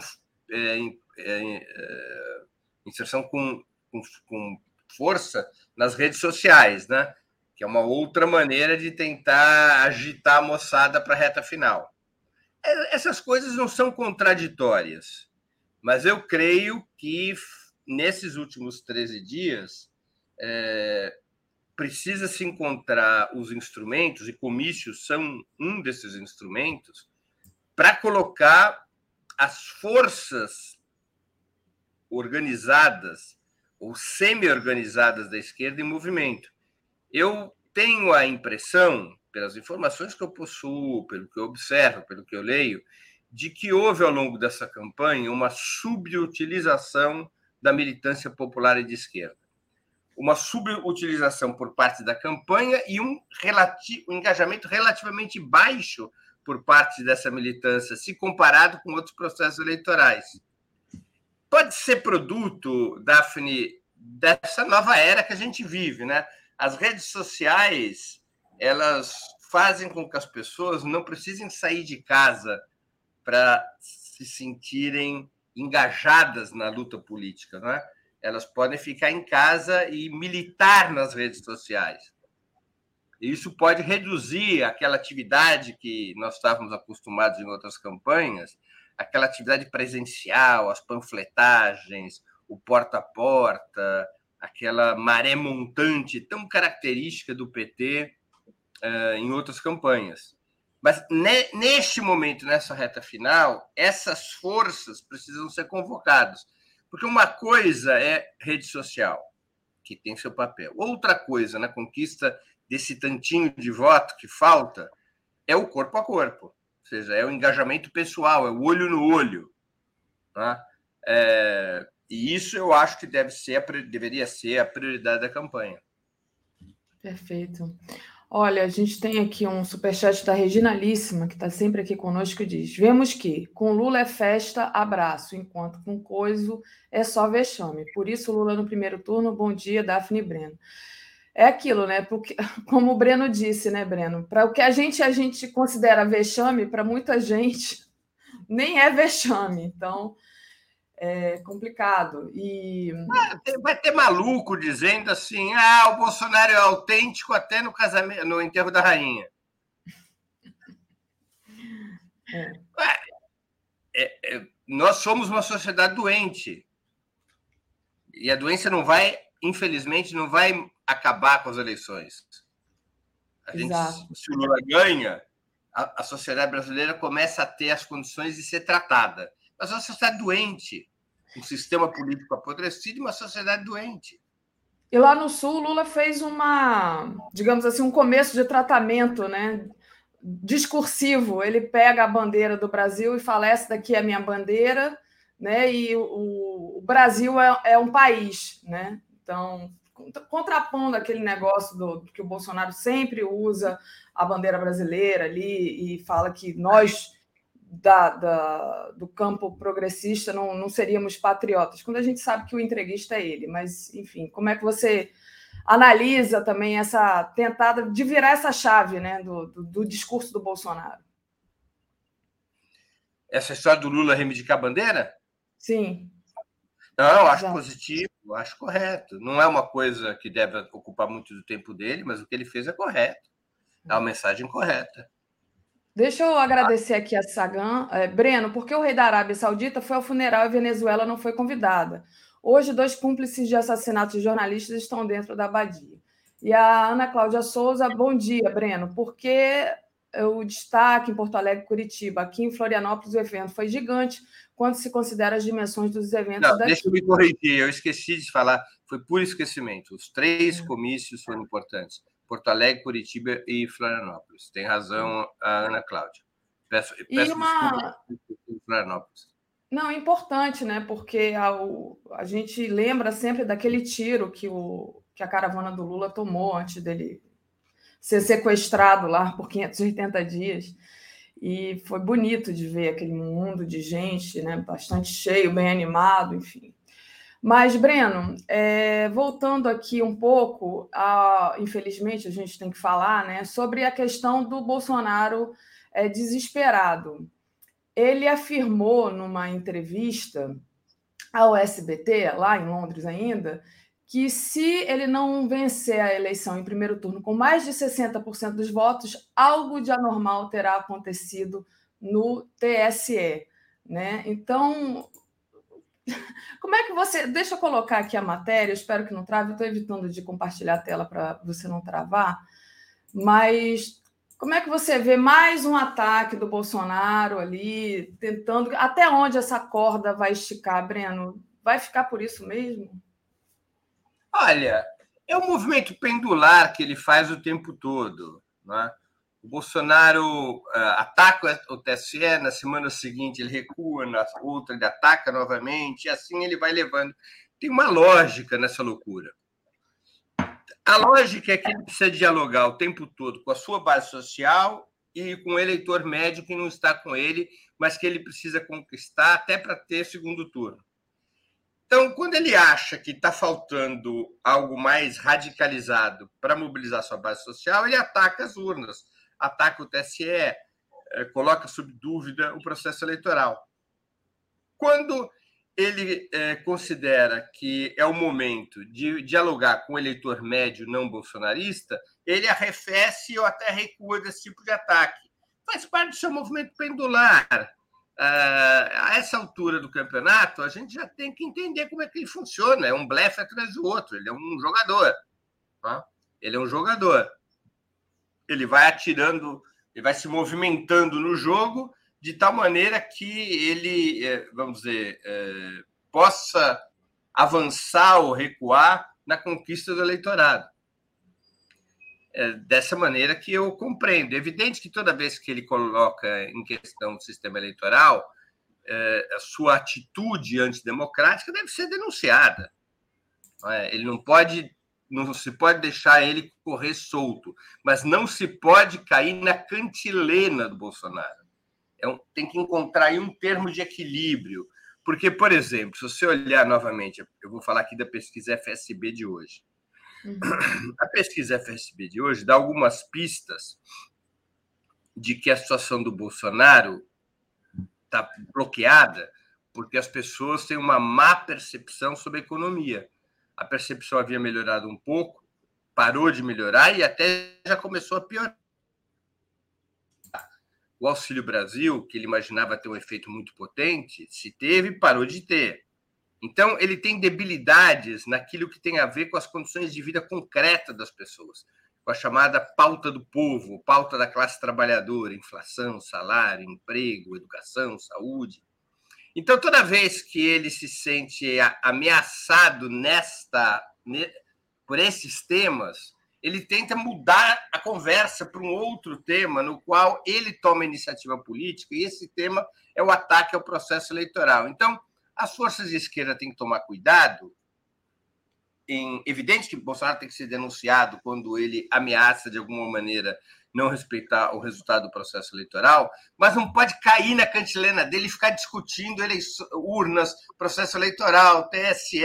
O que importa nessa reta final é falar para o povão, é falar sobre emprego, é falar sobre saúde, é falar sobre inflação, é falar sobre salário, é falar sobre os temas que são centrais na agenda progressista é, e que são também os temas que mais enfraquecem o Bolsonaro. Então, tem que encontrar um termo justo nessa questão. Não, é? não se deixar levar pela pauta que o Bolsonaro quer impor nessa semana. Aparentemente, ele novamente quer impor como pauta a discussão do processo eleitoral, que é um tema que interessa uma fração minúscula da sociedade interessa um percentual baixo da sociedade.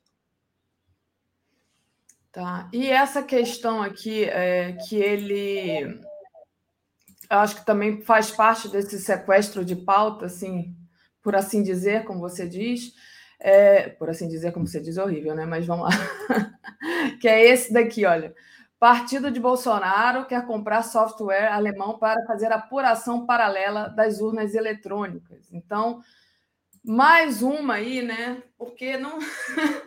Parece é, que esse é infinito, meu Deus do céu. Desculpa, gente, mas. É, mas então, mas aí ele quer provocar uma reação. A reação seria uma nota um, do, da oposição, um documento, uma declaração do Lula questionando a compra do software alemão de que isso significa desrespeitar o processo eleitoral. Tudo aquilo que deve ser dito numa nota muito curtinha, ele, ele tenta provocar para que vire o grande assunto da semana. Porque este é um assunto, eu repito, esse é um assunto no qual ele controla danos, ele é um assunto no qual ele tem ganhos porque ele paralisa a agenda que importa, que é a agenda dos direitos do povo. Então tem que tomar cuidado. Né? É, enfim, nós temos que, que entender que o Bolsonaro opera tentando o tempo todo tomar controle da pauta, dos temas que são discutidos no Brasil. O Lula, para ganhar no primeiro turno, para liquidar a fatura no primeiro turno, porque ganhar o primeiro turno, eu não tenho nenhuma dúvida que o Lula o fará, ou seja, ele estará na frente de Bolsonaro e de todos os demais candidatos no dia 2 de outubro. Mas para a liquidura no 2 de outubro, é, eu creio que a pauta é, fundamental é uma que incorpora com centralidade essas questões do cotidiano popular.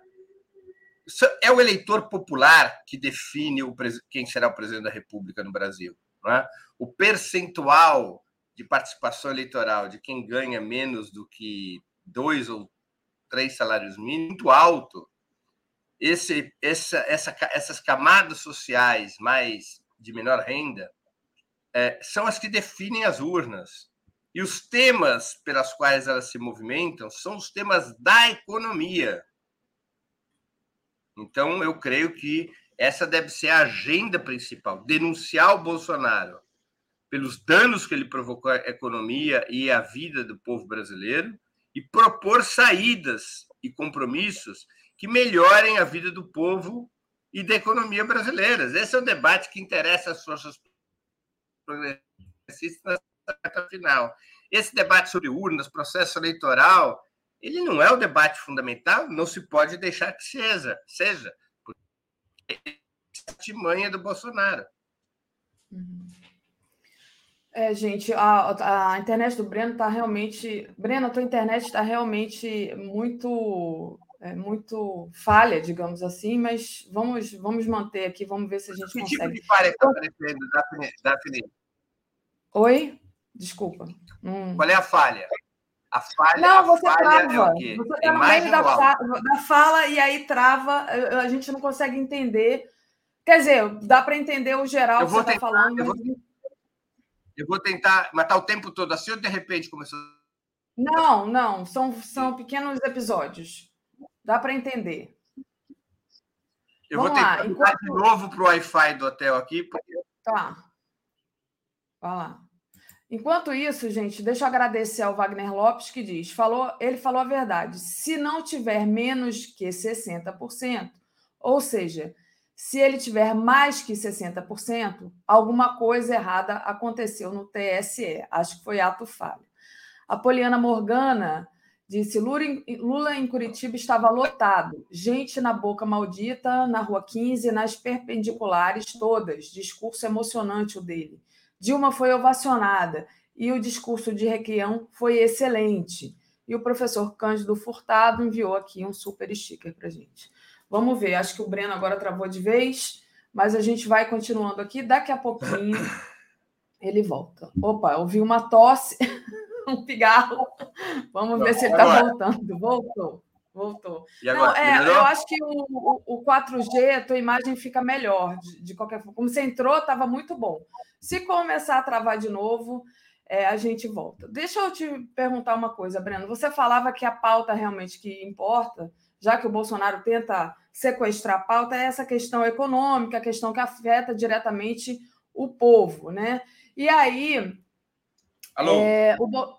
Oi. Aí o Bolsonaro, lá em Londres, aproveitou para fazer um vídeo num posto de gasolina, comparando o preço da gasolina lá com o preço, preço da gasolina aqui. Né? Então, assim, de qualquer forma, ele também falou sobre essa, essa questão do preço da gasolina. Só que, claro, ele não falou do preço do salário mínimo lá do, do Reino Unido, né? Ele não, enfim, não falou que o preço da gasolina brasileira está atrelado ao preço internacional e que é por isso que a nossa gasolina é tão cara, que em outras épocas nosso preço não era atrelado ao preço internacional do petróleo. Então, é, num, num governo progressista estaria muito mais barato. É, queria que você falasse um pouco disso. Bolsonaro também apelando para fazer vídeo imposto de gasolina em Londres. Como que você viu? Agora a internet ficou boa. Passo para você. Ficou boa? Uhum. Olha só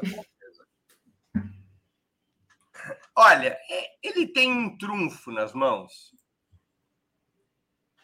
que é um trunfo que ele conseguiu à base de truques, que é a queda do preço da gasolina. É um elemento importante na vida dos brasileiros o preço da gasolina. É importante para uma camada pequena que tem carro, claro, e para os profissionais do transporte privado, especialmente os taxistas, uberistas, uh, mas é importante para o conjunto da população porque o preço do combustível reflete sobre o preço dos alimentos. Então, ao reduzir o preço da gasolina, o Bolsonaro consegue conter um pouco a inflação. É o que está acontecendo. Esse é o trunfo econômico dele. E ele vai aproveitar para agitar esse trunfo econômico o tempo todo. O tempo todo. É... Eu creio que se deve responder a isso. Não só denunciando que isso é uma artificialidade, que no fundo o que está acontecendo é que para o preço ter baixado, o povo está pagando indiretamente o mesmo preço alto de antes, porque o que houve é impostos estaduais e um processo é, de, indeni... de, repara... de reposição desses impostos para o governo federal. Você está sendo usado o tesouro para baixar o preço da... do combustível. Não houve redução do lucro da Petrobras, do lucro absurdo da Petrobras para remunerar os acionistas minoritários. O que está havendo é um subsídio por parte é, do governo federal para manter artificialmente baixo o preço do combustível. Ele não mexeu estruturalmente nesse preço. Esse preço continua atrelado ao mercado internacional ele foi um pouco beneficiado por uma queda relativa do preço do, do petróleo no mercado internacional, e é o trunfo que ele tem. Então, a oposição precisa não só denunciar e dizer, além de denunciar, dizer claramente que o Lula sendo governo, ele vai mudar esse sistema. Ou seja, que o preço vai baixar não porque o governo vai subsidiar. O preço vai baixar porque o o, preço do, da, do combustível no Brasil deixará de funcionar à base da paridade com os preços internacionais. Então, é um jogo é, simultâneo, não é? De denunciar a, a armação que fez o Bolsonaro para poder baixar o preço na bomba e mostrar que o caminho do governo Lula é outro. É o caminho de é, interromper acabar com o sistema de preço por paridade internacional, que atrela o preço do combustível brasileiro, cujos principais custos são todos em reais, mas atrela o preço do combustível brasileiro ao mercado mundial e ao câmbio, ao dólar. Então, acho que essa é a situação em relação a essa questão do preço da gasolina. Perfeito. A Marília Francis enviou aqui um superchat para você, dizendo que tá, é legal te ver. Então, bem-vinda, Marília, aqui conosco na TV 247. Vou pedir para o pessoal deixar o like, compartilhar essa live. Não se, inscre... se esqueça de se inscrever no canal. Importante clicar aí no sininho também. É, Breno, o pessoal reclama muito que a gente fica aqui falando do Bolsonaro. Vamos falar do Lula. Então, vai ter esse encontro, né? Do, do Lula e do Geraldo Alckmin é, com candidatos é, à presidência da República em outras eleições. Isso vai acontecer hoje. Aliás, vai acontecer agora, às 9 horas da manhã. É, como é que como é que você vê esse encontro? Qual é a finalidade desse encontro? O que, que isso pode trazer de bom para a campanha do Lula? Olha, é uma coisa inusitada. Eu não, nem entendo bem quem é que vai estar presente nesse encontro. Porque quem são os candidatos das eleições passadas? É, eu recebi aqui é, essa, essa notícia, mas não sei exatamente quem vai estar. Posso procurar aqui e te falar é, exatamente. É, eu, eu, também procurei, não tem, na, no, no, pelo menos nas, na, digamos, na comunicação oficial sobre o encontro, não tem. Não tem. Mas o que, que você acha que isso. O que que, qual seria a finalidade de, de, desse encontro? Olha, é que precisaria saber um pouco qual é o, o perfil do encontro, né? Eu acho que é uma atividade midiática em que o presidente, o ex-presidente Lula é, poderá falar ao país, defender certas questões. Eu não sei quem vai estar. Eu, eu não consigo imaginar os candidatos às eleições passadas. O Ciro não vai estar presente, Ciro já foi candidato quatro vezes. Não é? Quem que vai estar presente? O Collor também não vai estar presente, porque o Collor foi apoia o Bolsonaro. É, o Boulos vai estar presente, ele foi candidato a presidente em 2018. Fernando Haddad também. Mas o Boulos e Fernando Haddad são da cozinha, né? Estão sempre ali na campanha do Lula. Uhum. Vão trazer o Fernando Henrique? Será que é, é um encontro para poder ter o Fernando Henrique? É, eu, eu, imagino que seja alguma coisa para anunciar essa frente cada vez mais ampla, entendeu? Eu Sim, mas é, eu consigo imaginar quem seriam essas pessoas. Mas aí a ignorância minha deve ter aí uma lista de, de nomes. Eu não consigo me lembrar. Tem o Garotinho, que foi candidato a presidente. Nem sei quem o Garotinho está apoiando, mas eu acho que, por exemplo, a filha dele estava com o A Bolsonaro. filha dele está apoiando o Bolsonaro, assim, fortemente. É. Aliás. Então, a Clarice Garotinho está apoiando o Bolsonaro. O, o, o Brizola já morreu, o Quercia já morreu, o Ulisses já morreu, o Mário Cova já morreu. Para trazer o Serra, o Aécio? O Aécio está com o Bolsonaro. Então, Olha, segundo, segundo eu recebi informações aqui agora da nossa redação, Marina, Boulos e Meirelles. Meirelles foi candidato, né? eleição passada. Ah, o Henrique Meirelles. É. é. Bom, enfim, eu acho que é uma. Não sei, eu acho que é uma atividade que vale pelo que o ex-presidente Lula for falar. Ou seja, o comparecimento desses personagens. Bom, e por, e, e por mais uma atividade que inclua a Marina, que antes não apoiava o Lula, mas já houve na semana passada esse encontro do Lula com Marina.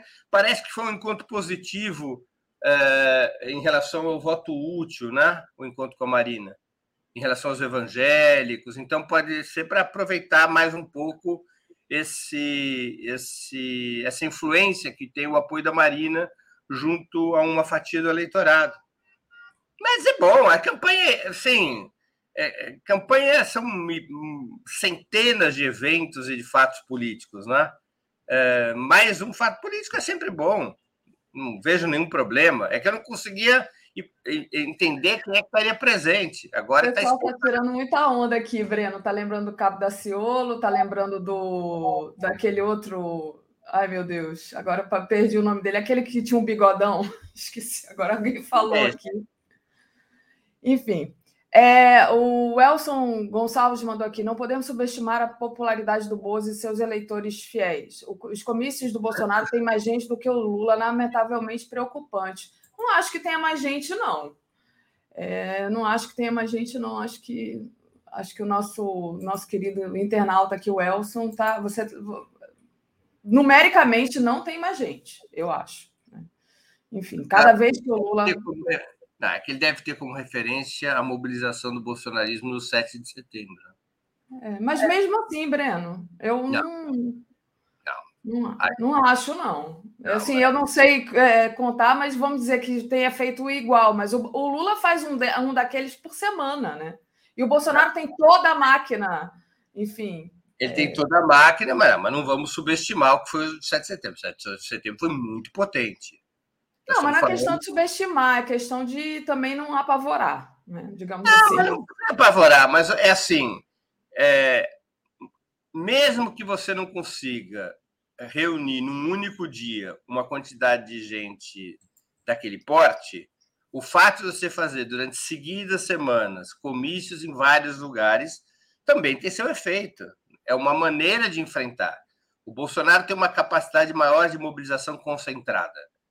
A Isso. campanha do Lula depende da presença do Lula. Tem grandes comícios onde está o Lula. O, o bolsonarismo ele é uma corrente de neofascista de massas. Ou seja, ele tem capacidade de colocar muita gente na rua, mesmo sem o Bolsonaro estar presente. É o Bolsonaro está presente só em Brasília e no Rio de Janeiro, e naquele 7 de setembro o bolsonarismo se mobilizou em 200 ou 300 cidades com muita força. Foram alguns milhões de pessoas que se mobilizaram Foi um negócio de muita força, mas eles não conseguem. Assim, a, a, campanha do Lula ela tem uma outra estrutura, uma outra característica, e ela tem mobilizações todas as semanas. Isoladamente, cada uma dessas mobilizações é menor do que a mobilização do Bolsonaro no 7 de setembro. Mas elas têm um efeito permanente. Não é um efeito eleitoral. Eu volto a dizer o que eu falei no início do programa. Ninguém ganha voto por causa de comício. Comício não dá voto para ninguém. Comício reúne aqueles que já te apoiam. Ninguém, ninguém indeciso vai a um comício, né, Daphne? Estou indeciso, vou ao comício decidir meu voto. O comício é dos que apoiam. É claro que é uma demonstração de força ou de fraqueza, depende do comício ser bem ou mal sucedido, que ele gera principalmente um novo estado de ânimo, melhor ou pior, na militância. E ao gerar um novo estado de ânimo, no caso melhor, faz com que mais militantes se coloquem em movimento e que cada militante que está em movimento, que está em movimento, fique intensifique cada vez mais o seu trabalho. Então, esse é o papel dos comícios. Ele tem um efeito secundário sobre o eleitor indeciso ou sobre o eleitor que está com outros candidatos, que é uma demonstração de força. O eleitor brasileiro, mais despolitizado, na reta final, ele tende a optar pelo candidato mais forte, pode vir a optar pelo candidato mais forte. É o, efe, é o efeito manada, como se diz no mercado financeiro. Vai ganhar esse, é com esse que eu vou. Então, os comícios também têm um pouco esse efeito de criar uma onda uh, de que a vitória está ao alcance da mão. Mas, fundamentalmente, os comícios servem para mobilizar suas tropas.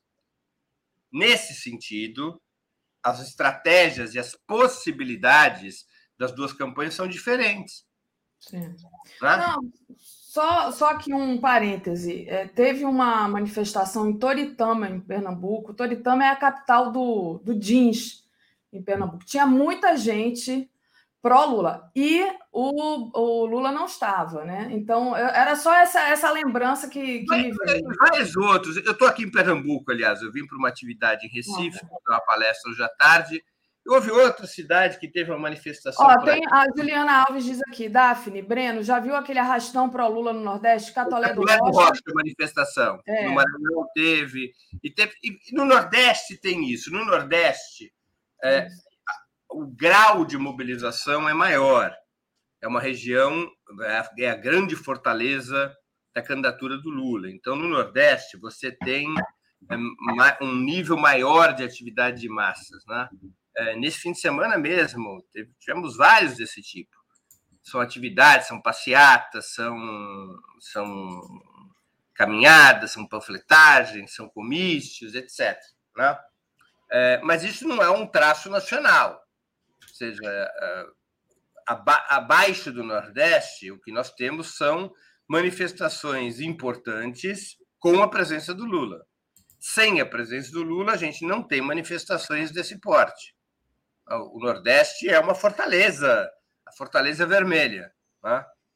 É, mas é um, agora é uma, é uma situação é, sabida, e cada uma das campanhas opera com uma estratégia oposta. Né? O bolsonarismo ele consegue concentradamente mobilizar muita gente, mas ele, para fazer, para poder concentrar muita gente, ele precisa de uma data fixa e tempo para colocar os fatores de mobilização, todos esses fatores de mobilização, a serviço daquela data. A estratégia de mobilização da campanha do Lula é diferente. Ela é uma estratégia é, de movimento. Né? Uma cidade, um estado, depois outro estado, depois outra cidade. Não tem uma concentração, não tem uma jornada nacional. Não é, não é essa estratégia em função das dificuldades reais que a esquerda passou a ter nos últimos 10 anos em termos de mobilização popular. É uma dificuldade real. Dificuldades não são vexatórias. Isso é um dado de realidade. Então, é uma estratégia de outro tipo. Tá. É, Para a gente finalizar, é, você falou aí mais cedo, né, dia 25, a gente tem o Lula aqui no Rio de Janeiro. De manhã ele vai para Madureira, e às 16 horas vai ter um comício na Lapa, se não me engano. Como é que você, como você disse, né, um pouquinho antes da, das eleições, né? Rio de Janeiro, que é essa, essa dificuldade aqui, né? Que a gente sabe que está muito difícil aqui no Rio. Quer dizer, teve um aumento do Freixo ali, encostando é, na margem de erro com Cláudio Castro. Agora o Cláudio Castro tá, foi, foi delatado e tudo mais. Mas a gente sabe que aqui é o berço do bolsonarismo, infelizmente. Né? Por que, que você acha justamente que o, que o Lula escolheu voltar ao Rio, já que ele já esteve aqui, né? logo no começo? Olha, é, eu não conheço os, os bastidores dessa decisão. Uhum. É, em certa medida, me surpreendeu um pouco. Eu imaginava que o domingo fosse reservado para uma, uma grande atividade em São Paulo. É, mas talvez haja uma análise que não é de nada inadequada, de que, embora a situação eleitoral do Lula em São Paulo, a situação eleitoral do Lula no Rio possa até ser pior, ou igual ou pior que São Paulo, mas ele está na frente, mesmo no Rio. No Rio, tradicionalmente, você tem uma maior capacidade de mobilização quando você unifica as forças progressistas, as forças de esquerda. Né? Já na campanha de 18 aconteceu isso, né, Daphne? No Rio, a gente teve manifestações mais fortes que em São Paulo. Sim. Teve manifestações mais fortes. O Rio de Janeiro, no, no, último período, ele tem revelado uma maior capacidade de mobilização de esquerda do que São Paulo. Então, talvez por isso a decisão tenha sido de organizar um grande comício tradicional no Rio de Janeiro no domingo, dia 25, e uma atividade mais para as redes sociais em São Paulo no dia 26, que é essa atividade político-cultural que vai ocorrer no AMB, ao qual eu já me referi no início da entrevista. Né? que não é um comício popular. Eu repito, é um auditório fechado, as pessoas vão ter que ter convite, vão ter que ter alguma forma de inscrição para estar presente. É uma atividade aí com seus 3 mil participantes direto, mas ela está concebida para atingir milhões de pessoas nas redes sociais. É, eu não sei se há ou não previsto algum comício para São Paulo. Até ontem não havia, pelo menos em nenhuma das fontes disponíveis não havia uma convocação para um comício popular em São Paulo. Talvez ocorra no meio da semana, entre o comício do, do, do Rio de Janeiro e, e o fim do, do, período de campanha, né? Mas eu não estou informado disso. Eu procurei me informar a esse respeito e ninguém me disse nada a esse respeito. Então, aparentemente, o último grande comício, ou, ou pelo menos no Sudeste, o último grande comício da campanha será o do Rio de Janeiro no domingo, por essas razões que eu disse. Em que lugar está convocado para Lapa, né? Para Lapa, é. Para Lapa, que eu acho assim, o último foi na Cinelândia, que, bom, é do lado da Lapa, para quem conhece o Rio de Janeiro, mas é mais, eu acho mais apertado. A Lapa, a Lapa é maior. É bem maior, né? Então, em 2018, vamos nos lembrar que em 2018 a, eu não, eu não, me recordo bem se foi a última grande atividade de massas da campanha do Fernando Haddad, mas se não foi a última, foi a penúltima, é, também ocorreu nos Arcos da Lapa, né? Também aconteceu nos Arcos Lapa, foi uma atividade muito forte, muito importante. Então, é, é uma decisão. É, tem uma discussão, Daphne, entre estudiosos e lideranças, que é se o comício já não virou um formato ultrapassado, né? Muita gente defende essa tese, que os comícios hoje são formato ultrapassado, que com as redes sociais você precisa conceber comícios como comícios digitais. Para atingir milhões de pessoas, os comícios têm que ser digitais. E, pra, e esses comícios digitais não podem ser discurseira, não podem ser só, não podem repetir nas redes o formato das ruas tem que ter uma outra linguagem, uma outra dinâmica, incorporar o elemento lúdico, o elemento cultural, ser uma atividade político-cultural, que ela é fechada para pouca gente, mas é assistida por muita gente. Então, há uma defesa disso. Então, nós, talvez seja. Então, há, há experimentos e, e, e, e operações é, nessa campanha utilizando essas duas ferramentas. Então, aí Talvez isso é que justifique que a campanha esteja buscando seu desfecho no Sudeste, com um grande comício popular no Rio, que vai reunir ali, ali nos Arcos da Lapa, se lotar, lotar, de não caber mais ninguém, é um lugar de umas 50 mil pessoas, 40 mil pessoas. Super, super lotado, pode chegar a 50 mil pessoas. É muito amplo, né? Ali é muito é. amplo. Sim, eu acho. é um número mais ou menos. É, é mais amplo, ao meu ver, do que a Candelária. É, então. Que, que é o lugar mas... dos comícios históricos também aqui do Rio. Né? Mais amplo, não. Mais amplo que a Cinelândia, que a Candelária, não. É mais amplo que a Cinelândia, eu acho que é mais amplo que a, que a Candelária, porque você tem ali é, aquela. Você tem toda a Avenida Presidente Vargas. É, mas para trás. Mas eu digo assim, a, os arcos da Lapa ali é, é mais largo, para os lados. Pro lado. É se você olhar a maior manifestação da história do Brasil foi na Candelária, ao longo Sim. da Presidente Vargas até o Uruguai. Vai até a Central. Não, com é, certeza. É um milhão e meio de pessoas. É. Só que o comício das diretas de 84 e foi o comício, o último comício do Lula no Rio de Janeiro na campanha de 89. Eu, eu concordo, é porque a, eu acho que a Candelária ela é mais, quer dizer, ela é muito larga, mas ela é mais estreita do que os arcos da Lapa. Ela é eu, me expressei mal. É, o, a Candelária vai para trás, vai para a Central do Brasil, ah. então. É. Ali, os grandes. Dizer, então, para foto, talvez é, apareça que né, seja uma foto comprida, dê uma foto mais bonita. Eu não sei. Não, estou dizendo, mas em termos de caber gente, a sim, Candelária cabe 20 ah, vezes. Ah, é porque é, é, é até. É, claro, não, quando houve o comício das diretas lá em 84, é, você tinha concentração de massa até o antigo Ministério do Exército, até a Rua Uruguaiana. Uhum. Isso é mais de um milhão de pessoas. Sim. Sim, né? sim. Então a Candelária, agora a Candelária para ela poder ter impacto, ela tem que ter 500 mil, 600 mil, 700 mil pessoas. É difícil encher a Candelária, é igual o plano piloto de Brasília. É difícil fazer uhum. manifestação ali, né, no, no área dos ministérios, porque tem que ter a quantidade tão absurda de gente. Então, os é. Arcos da Lapa é um lugar que cabe ali, é mais do que a Cinelândia. A Cinelândia cabe 20 mil pessoas, assim, se tiver lotado até as tampas, como a gente dizia antigamente, só se tiver gente pendurado na mesbla. Que era, Nem existe mais a mesbla. A gente dizia 30 mil pessoas só tiver gente pendurado na mesbla, né? que ficava ali na, na esquina da Cinelândia. Né? É, então, Zarape é um lugar que dá uma concentração boa, umas 50 mil pessoas, bacana.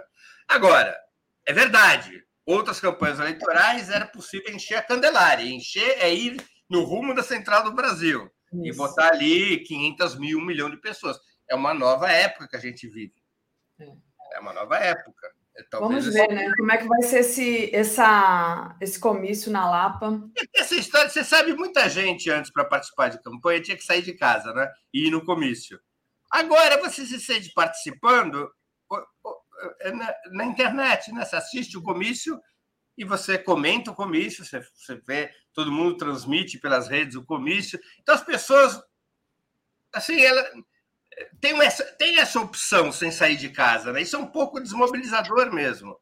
Isso. As pessoas ficam em casa, ali vem a transmissão do Ópera, do 247, da GGN, e ficam comentando e tudo. Estão participando até mais do. Isso é como se estivesse no próprio comício. E não saem de casa, ficam em casa. Mas, enfim, eu acho, eu sou muito old school, eu acho muito bom ir para comício, gente. Claro, eu, eu, também, mas, enfim, é, eu, eu, é, é outro, não é somente outra experiência, é outro impacto político-social. Isso, com certeza. Se você juntar 5 milhões de pessoas numa transmissão por rede digital, penso eu, o impacto é muito menor do que se você tiver 10% dessas pessoas na rua.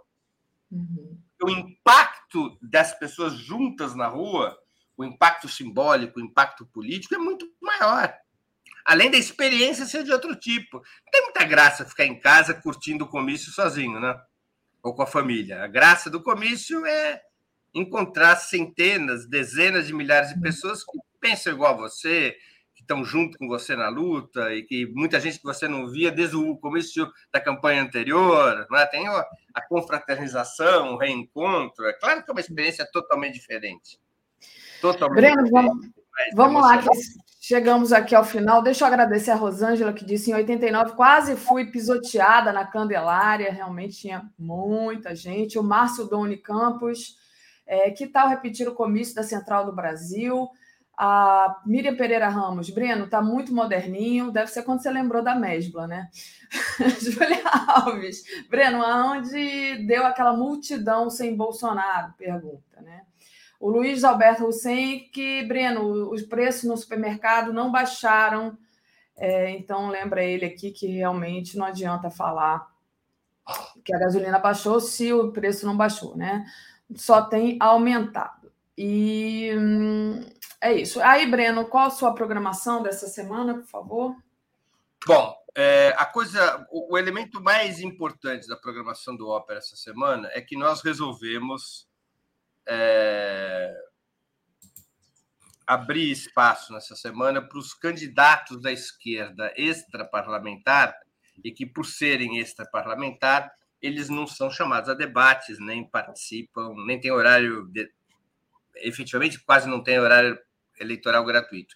Então, eu vou entrevistar na segunda, na quarta e na sexta os três candidatos da esquerda extraparlamentar. Hoje, às 11 horas da manhã, eu entrevisto a Sofia Manzano, candidata a presidente pelo Partido Comunista Brasileiro, o PCB. Na quarta-feira, eu entrevisto o candidato da Unidade Popular, da UP, Leonardo Pericles. E na sexta-feira, eu entrevisto, sempre às 11 da manhã, eu entrevisto a Vera, a Vera Lúcia, do PSTU.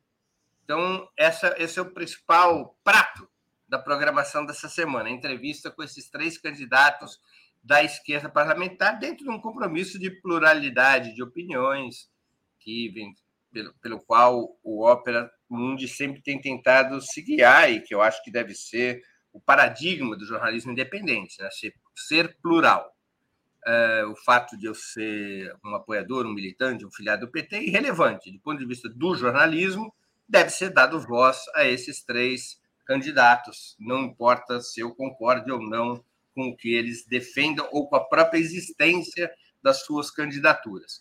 Além dessas três entrevistas, eu vou entrevistar é, amanhã, terça-feira, o Márcio Postman, uh, um dos principais economistas do PT, e o tema da, do programa de amanhã vai ser qual a porta de saída do neoliberalismo. Ok, ganhou a eleição, assumiu o governo, começou a governar. Como tira o país do neoliberalismo? Qual é o caminho para tirar o país do neoliberalismo? Então, esse é o tema com o, o Márcio Posto. E na quinta-feira, às 11 da manhã, eu entrevisto a Laura Sabino, né?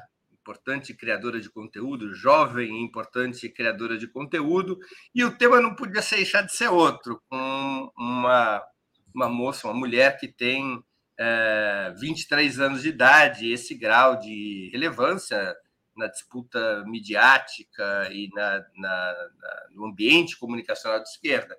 Está na hora de renovar a esquerda? Por onde passa a renovação? O que vem depois? Nós estamos travando essa batalha com um homem que está no outono da sua vida. É, venceu essa batalha, começou uma transição geracional. A geração histórica da construção do PT vai se aproximando do seu momento derradeiro. O que vem depois? O que deveria vir depois? Então, essa, esse é o tema principal da conversa com a Laura. Finalmente, Daphne, no Sub-40 dessa semana, na quinta-feira, às sete horas da noite, eu vou entrevistar a Sâmia Bonfim. Eu não, é o Haroldo Cerávulo que assumiu o Sub-40, né? Na programação, às sete horas da noite, na, na quinta-feira, vai ser entrevistada pelo Haroldo Cerávulo, diretor de redação do Opera Mundi, a Sâmia uh, Bonfim. Além de, do 20 minutos do Sub-40, hoje, quarta e sexta, às sete da noite, temos novas edições de outubro. A edição de hoje com o Zé Dirceu, Maria Carlotto e Valério Arcari é o que fazer na reta final. Então, é, um, é uma, uma boa dica para as pessoas que estão preocupadas e interessadas com isso. Hoje, às sete horas da noite, vamos conversar sobre o que fazer na reta final. E também nós temos hoje, antes do outubro, que é às sete da noite, às seis da tarde, nós temos o Roda Mundo, que é o programa semanal do Opera Mundi dedicado às questões internacionais. Então, aqui essa é a programação da semana. Perfeito, Breno. Muito obrigada. Boa continuação do trabalho aí. Valeu. Eu que agradeço, Daphne. Me perdoe pela conexão. Um dia Imagina. teremos o país todo conexão, conexão de alta qualidade. É um, esse certamente será um dos compromissos do governo Lula. Muito bom. Tchau, Breno. Valeu. Tchauzinho. Bom dia e boa semana a você e a todos e todas que nos acompanham. Bom dia. Comentário de Tereza Cruvinel. Bom dia, Tereza. Tudo bem? Bom dia, Daphne. Bom dia, comunidade. Boa então, segunda-feira. Essa estratégia do, do, do Altman de dar visibilidade a candidatos que não são do parlamento atualmente, é, e, sobretudo, inovações, né, que é, é, propôs a gente ouvir a Cláudia do grupo Coletivação, que são as candidaturas é, coletivas, né? Eu não sei se ela está por aí. Na ela estava aqui já desde cedo aqui esperando e agora ela acaba de cair. Não ah. sei o que ah. aconteceu. Ela estava aqui desde cedo, é, entrou bem cedo, acho que para testar aqui a, a enfim, a, a câmera dela. Ah, tá entrando, Tereza. Pode deixar que eu vou puxá-la. Aqui, a Cláudia Regina. Bom dia, Cláudia, tudo bem? Bom dia, Bom Daphne. Dia. Bom dia, Tereza. Bom dia, TV 247. Bom dia, Cláudia. Olha, se você puder, é, puxa mais o seu computador um pouquinho para aumentar, tirar o teto sobre sua cabeça. Isso, a gente te vê melhor. Ótimo. Tá joia. Então, estava dizendo isso, que nós, é, há dias eu queria dar uma visibilidade, essa coisa nova, né, que, é, que são as candidaturas coletivas, não é a primeira vez que elas surgem, mas Parece que nessa eleição aumentou bastante, né, Cláudia, a presença assim, em vários estados.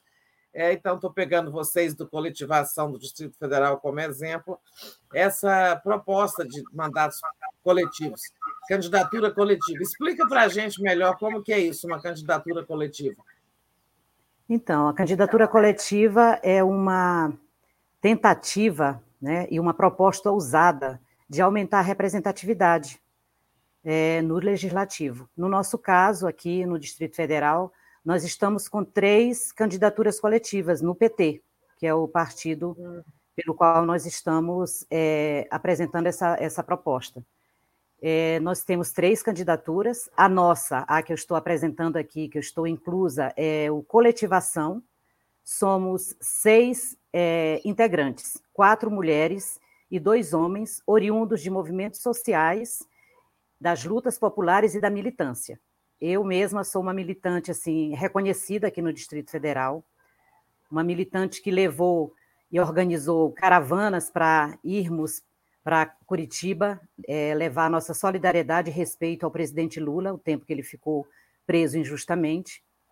Mas tem um trabalho social também aqui na região de São Sebastião. Estou vice-presidenta do Centro de Formação e Cultura Casa Nação Zumbi, em São Sebastião, onde nós temos mais de mil famílias cadastradas, famílias que nós é, procuramos assistir da melhor forma possível.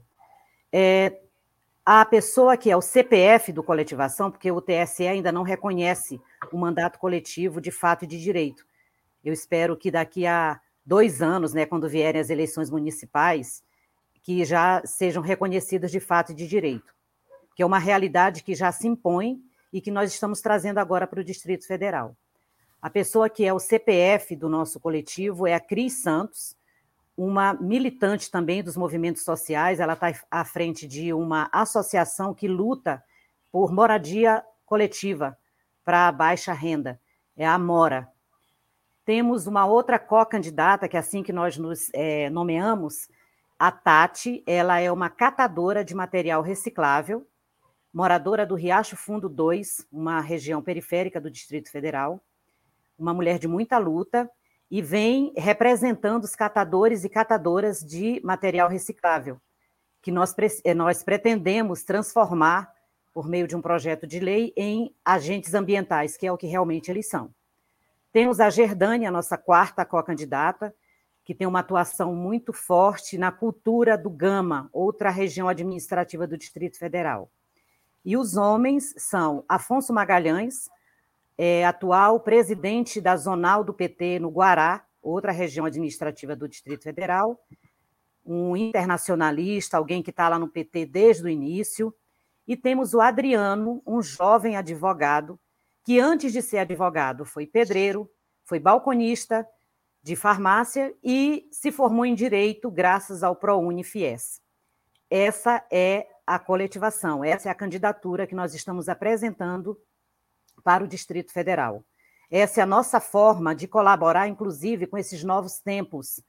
Esse time do Lula que está se formando, o Lula vem numa federação e nós estamos nos apresentando para o Distrito Federal numa candidatura coletiva que muito nos inspira e que a gente está nas ruas todos os dias conversando com as pessoas, é, ouvindo as suas demandas e ajudando a elaborar as nossas propostas para a partir do dia 1 de janeiro de 2023, porque seremos eleitas e eleitos, estaremos lá para representar muito melhor a classe trabalhadora do Distrito Federal. Muito interessante. Daphne, quer tirar uma dúvida? Ainda existem muitas. Eu queria, eu queria sim, é, Cláudia, eu queria saber como é que isso vai funcionar na prática, né? Caso vocês consigam a vitória e consigam entrar nessa eleição, como é que vai funcionar? Né? Porque você falou assim, ah, tem um que é o dono do CPF, mas é, como é que vai é. funcionar na prática essa questão de candidatura coletiva? E eu vou pedir licença é, para pedir para vocês não entrarem duas vezes no link, porque senão fica dando esse eco Aqui eu já, já tentei fazer é, funcionar melhor, mas não está funcionando, não. Vou, vou Será que, que é a Cláudia que entrou duas vezes? Não, ela é. Pronto, já foi. Agora acabou o eco, né? Ah. Então, tá obrigada, Cláudia. Pode, pode falar. Então, nós elaboramos um estatuto, esse estatuto que vai nos guiar nesses quatro anos. Já está nos guiando, mas o estatuto é registrado em cartório, inclusive e no tudo, é, o que, que nós acordamos? Iremos entrar juntas e juntos, é, iremos trabalhar juntas e juntos, iremos dividir um gabinete. O salário de um parlamentar vai pagar seis parlamentares, que é o que nós seremos, e a Cris Santos, que é o nosso CPF, é, estará junto conosco.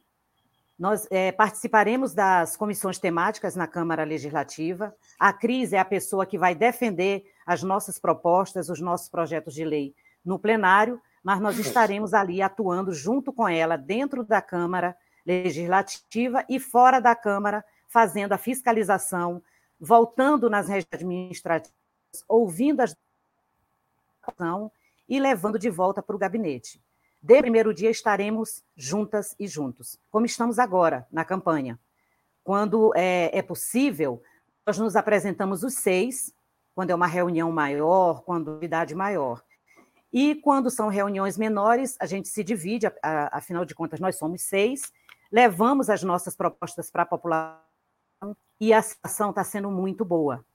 Quando vamos, por exemplo, à Centicop, que é a Central de Cooperativas de Reciclagem do Distrito Federal, e a gente coloca a nossa proposta e comunica para as pessoas que há uma co-candidata que é catadora de material reciclável, os olhos daqueles trabalhadores, daquelas trabalhadoras brilham, porque eles se, eles se veem representados, quer dizer, eles podem, eles sonham, aquele sonho deles pode se tornar realidade ter uma deputada catadora de material reciclável.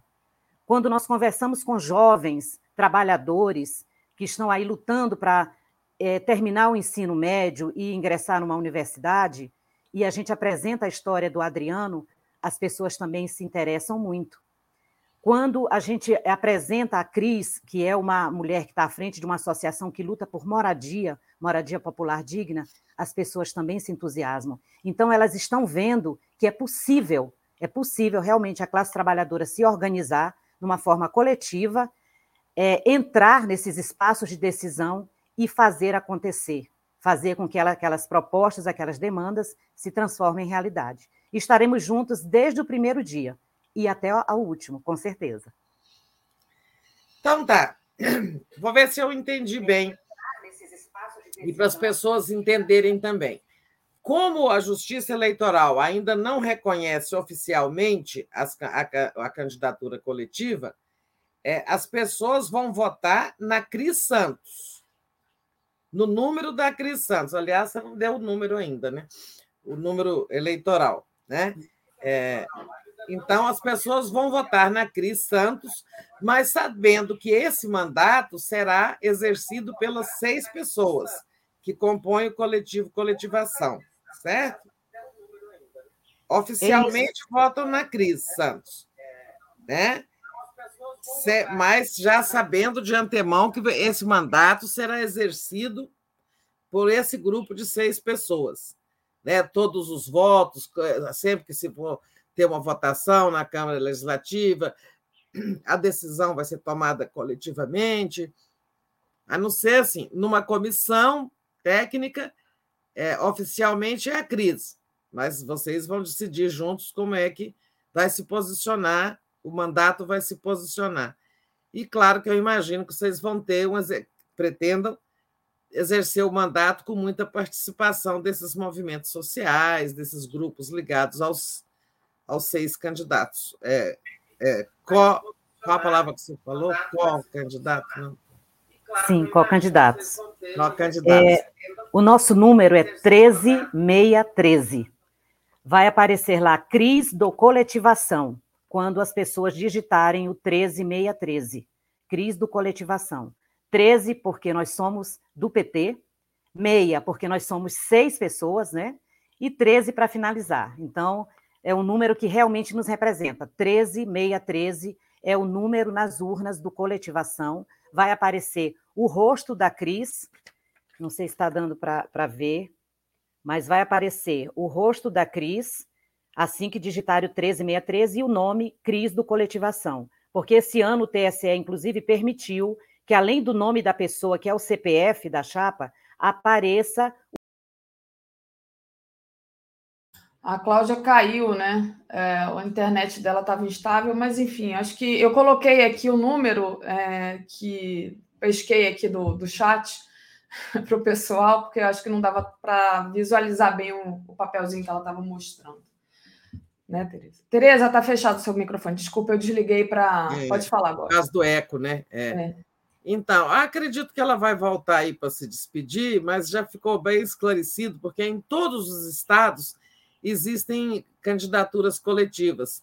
E é bom as pessoas entenderem como é que vai se votar nessas, nessas candidaturas coletivas e como é que, sendo eleitos, eles vão funcionar. Né?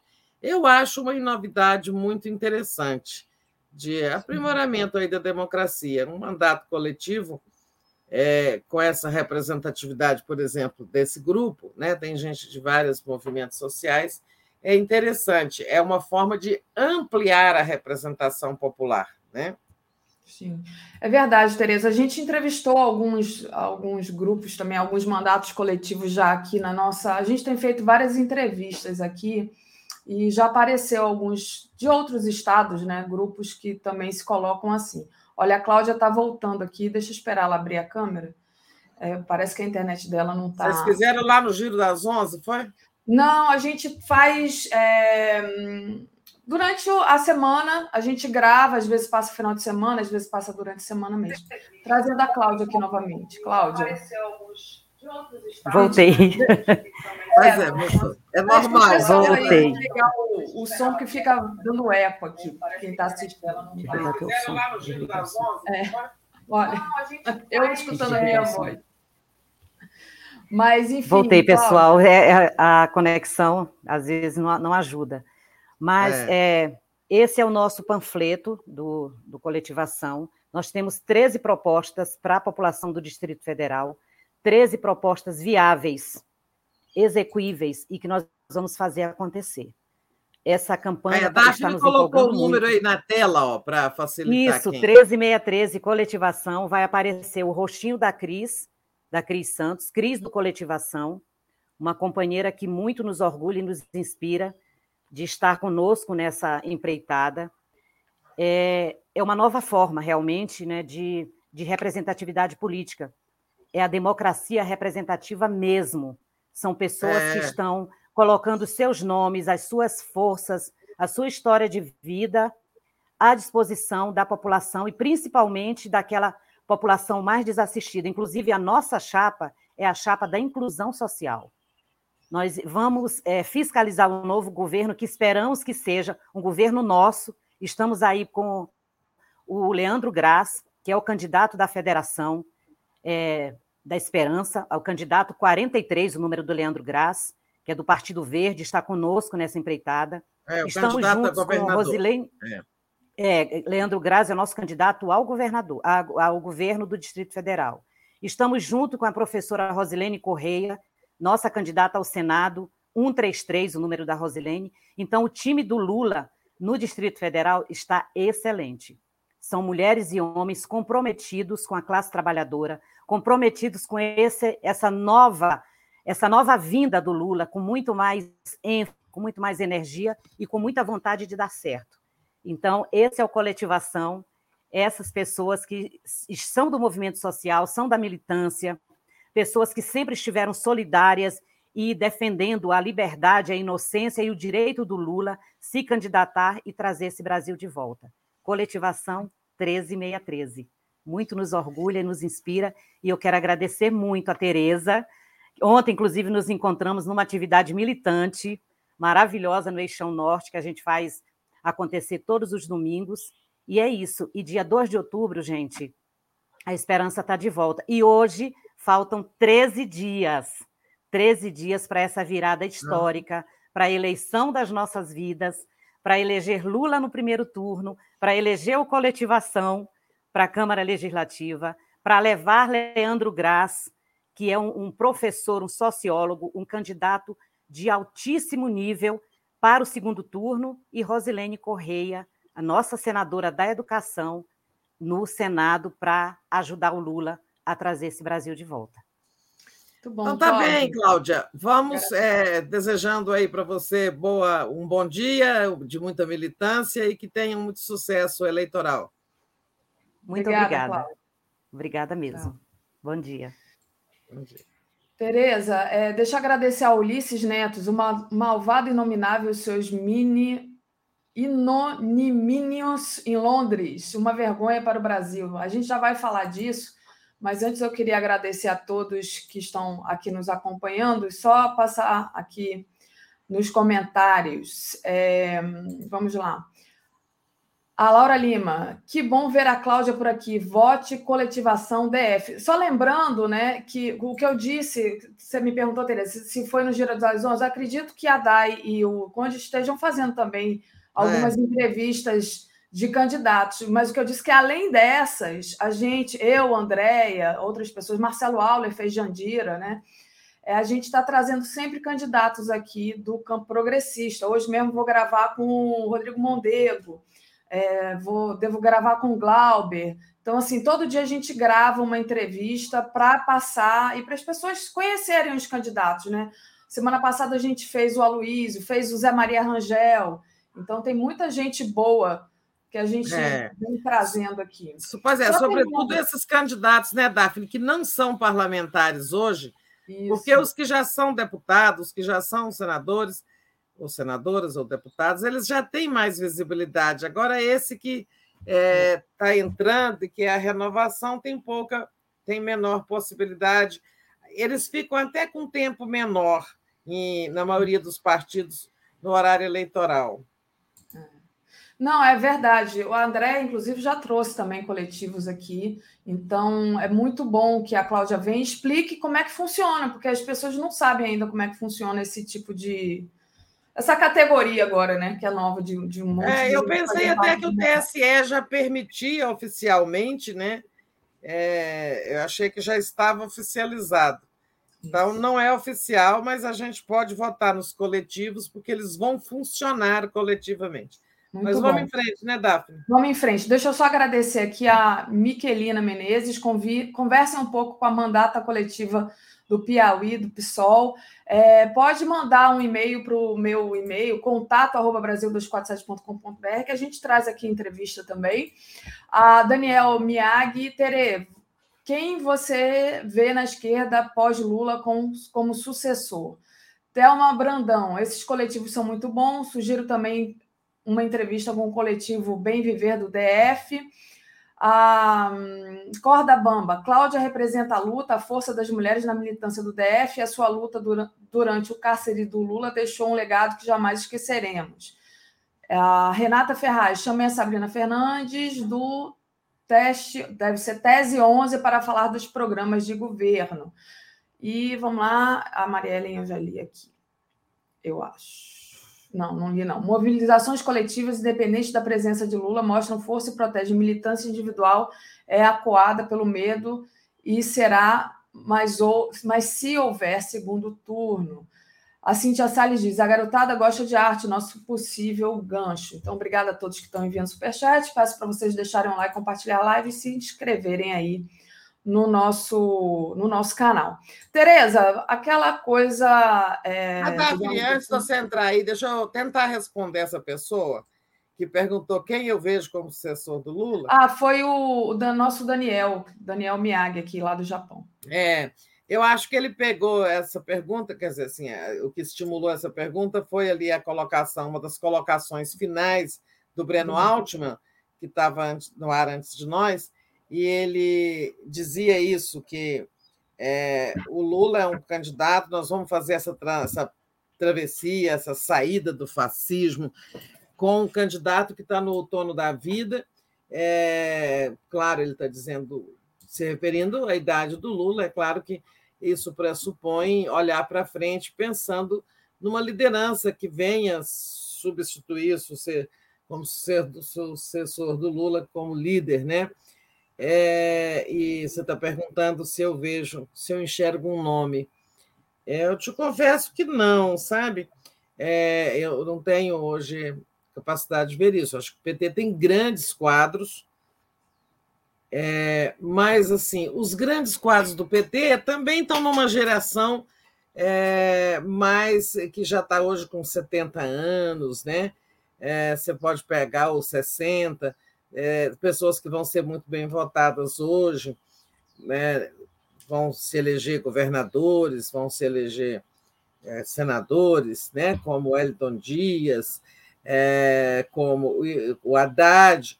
O Haddad é um quadro importante. Eu não sei, não estou dizendo que eu acho que ele é um sucessor de Lula, mas se ele se eleger governador, eu acho que ele se torna um quadro muito importante do PT, mais importante do que é hoje. Né? Agora, vamos olhar para a esquerda e ver que também fora do PT tem nomes é, que, que têm um horizonte também pela frente, como Boulos. Né? Boulos é um quadro que tem um horizonte aí pela frente é importante. Ele agora vai ser deputado federal, vai se projetar nacionalmente. Mas eu não tenho essa, eu não tenho essa bola de cristal, eu só fiz aí umas especulações. Bom, Tereza, aproveito e agradeço aqui o nosso restinho de superchat, antes da gente entrar no assunto lá do Bolsonaro passando vergonha, fazendo a gente passar vergonha no crédito, no débito e no boleto também.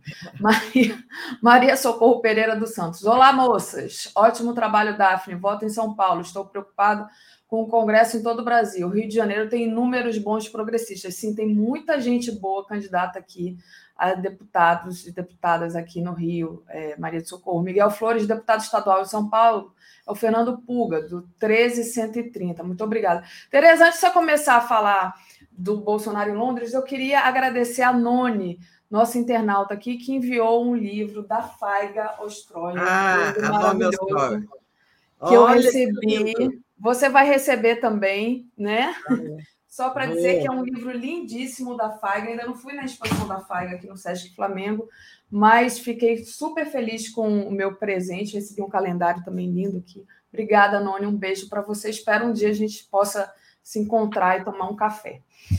Tereza. Ah, hoje eu vou escrever para o Marcelo Auler dizendo para ele guardar meu livro lá, tá, Noni? Tá. Ela vai deixar na ABI os cuidados do Marcelo. Tá bom. Tereza, deixa eu perguntar para você, né? A gente teve ali é, essa vergonha, né?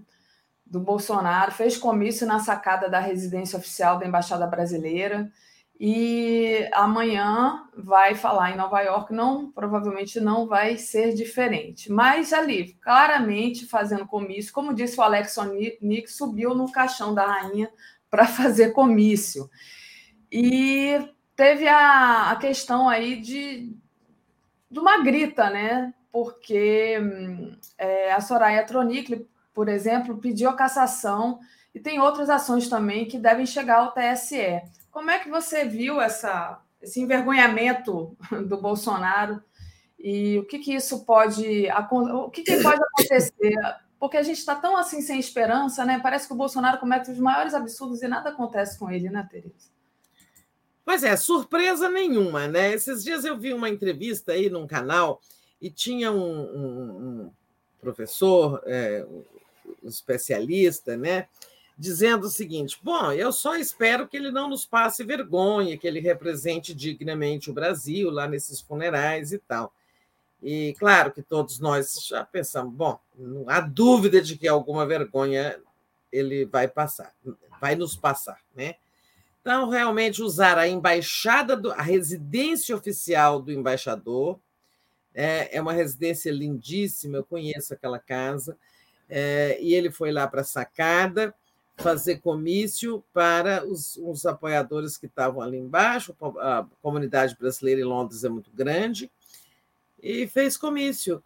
Foi no posto de gasolina gravar lá uma, uma um vídeo, né, para mostrar que a gasolina lá é mais cara do que aqui, coisa e tal. Não sei nem se não sei quais são as, as conversões que ele fez de câmbio e tudo mais, mas foi lá fazer essa palhaçada. Então é tudo previsível, quer dizer, mais uma vez, isso é como o 7 de setembro, da mesma forma ele está usando o cargo de presidente e a estrutura do Estado para fazer campanha eleitoral. Isso é a mesma coisa do 7 de setembro, é, com outras proporções. Mas a vergonha ainda é maior, porque não é um ato doméstico, é um ato internacional. Os jornais ingleses estão todos criticando, né? É, é isso teve, não passou em branco, né? Teve uma percepção. Imagino, né? assim, a família real deve horrorizar, né? Imagina, você está enterrando sua pessoa ali um, um funeral de honra com chefes de Estado e de governo de todos os países, é, e aí aparece lá um, um, um presidente usando o, o, o, velório do seu ente querido para fazer comício, fosse ela ou não a rainha da Inglaterra, é um horror, né? É, eu acho que parece que o PT também já está com uma ação ali apresentando por abuso de poder econômico e político, né, o abuso do poder político. E não sei se o TSE vai fazer alguma coisa. A Soraya está pedindo cassação do registro. Não acredito que o TSE vai caçar registro de candidatura do Bolsonaro, até porque esse aí não é um, não se configura exatamente um caso para cassação de registro. Eu acho que configura aí outro tipo de punição. Não sei o que, que o TSE vai fazer, mas claro que caçar registro dele não vai. É, vem por aí talvez uma multa. Não sei. Bolsonaro é um caso. É, agora, o grave, né? Esse é um tipo de crime que ele comeceu, cometeu em Londres, né? É, é, esse de usar e abusar da estrutura do Estado, do cargo de presidente, ou seja, usar abuso econômico, porque está usando os recursos públicos, e abuso do poder político, está usando o cargo de presidente da República. Ele não foi para Londres como candidato, ele foi para Londres como presidente da República, para representar o Brasil e não a candidatura dele, né? É muito vergonhoso. Agora, teve o outro crime, né, gente? Ele está novamente questionando o sistema eleitoral e novamente fazendo ameaças, porque quando ele diz que não há hipótese de não vencermos no primeiro turno, ele que está né, é, atrás, bem atrás do Lula em todas, todas, todas as pesquisas. E ele diz: se não ganharmos no primeiro turno é porque algo de muito anormal aconteceu no TSE, ou seja, a fraude. Né? Ele continua se preparando para dizer que a eleição foi roubada dele, a vitória lhe foi roubada. E aí, para quê? Né? Para estimular o quê? Uma revolta popular, um golpe de Estado, o que, que ele quer? Né? Porque é, a gente sabe que o que Bolsonaro diz, sua manada repete. Né? Ele diz: jornalista é vergonha do jornalismo, o outro vai lá e repete a mesma frase. Da mesma forma, ele está dizendo: se não ganharmos no primeiro turno é porque houve algo anormal. Claro, a massa dele está acreditando nisso. Vão ganhar no primeiro turno, a não ser que roubem a eleição. Como ele não vai ganhar, vai dizer que foi roubada. É mais um, é muito grave, é mais um crime eleitoral. Estar questionando. Eu acho que esse nem é um crime eleitoral. Este é um crime contra o Estado de Direito. Porque o sistema eleitoral faz parte da nossa democracia, do arcabouço democrático. Se ele está dizendo que o sistema eleitoral não presta, ele está depreciando nossa democracia. Eu acho que aí cabe aquela lei de defesa do Estado democrático de direito, né? É, para enquadrá-lo. Mas também não vai acontecer, né? É, acho que não vai acontecer nada. Tem, o Bolsonaro tem que ser derrotado nas urnas, mas temos que nos preparar, né? É, para isso que ele está dizendo. Ele está é. avisando que vai questionar o resultado. Está avisando com todas as letras. Né? Então, tanto as instituições como os candidatos, especialmente o Lula, que vai ser vitorioso, têm que estar preparados, e, sobretudo, o povo brasileiro tem que estar preparado para isso. Não deixar que eles sim roubem a eleição, venham com história de, de, de fraude para anular a eleição, para fazer qualquer coisa. Ele, isso não pode acontecer, não, deve, não podemos deixar que ele, sabe, perpetre esse último golpe contra a democracia brasileira. Sim, Tereza. Além disso, né, além dessa é, declaração que ele deu ao SBT, né, na entrevista lá em Londres, também tem a história do partido dele quer comprar um software alemão para fazer a apuração paralela das urnas eletrônicas. Você viu essa notícia? Não, Saiu não vi, Daphne. Conte aí para nós. É, vou, eu até tinha colocado aqui na tela, junto com o Breno, né? É isso aqui, né? A decisão vai ser tomada hoje. Então, o partido Bolsonaro quer comprar software alemão para fazer a apuração paralela das urnas eletrônicas. O que ele quer é fazer confusão, né, Tereza? Claro. Então tá aqui, ó. Saiu no jornal o Globo, Lauro Jardim, dirigente de partido Jair Bolsonaro e do Instituto Voto Legal, contratado pelo PL para auditar o processo eleitoral. Se reuniram na quarta-feira, dia 14, quarta-feira passada, com representantes de uma empresa alemã que desenvolveu um software que promete contabilizar os votos dos boletins da urna de uma parcela das 577 mil sessões eleitorais. A contagem paralela seria feita por amostragem. Eu acho que o Bolsonaro, não sei o que você acha, mas eu penso que isso é mais para fazer confusão do que realmente é, para qualquer outra coisa. Claro, é para ter mais um instrumento para fazer confusão, até porque não precisa de software nenhum. Os boletins de urnas vão estar afixados no, no, na parede externa de cada sessão eleitoral e logo serão enviados para, TR, para os TREs dos TREs para o TSE, que colocará tudo na internet. Para somar números, não precisa de software nenhum, você basta ter uma máquina calculadora. É claro que, claro que um, tem sistemas mais seguros de você digitar ali os números e tal. É, não precisa de um software. Esses números estarão disponíveis né, é, de cada boletim de urna. Mas querem criar confusão é, e gastar dinheiro, né? Que aquele o, o, PL deve estar com muito dinheiro é, do fundo eleitoral. Não precisa disso. E o que é pior?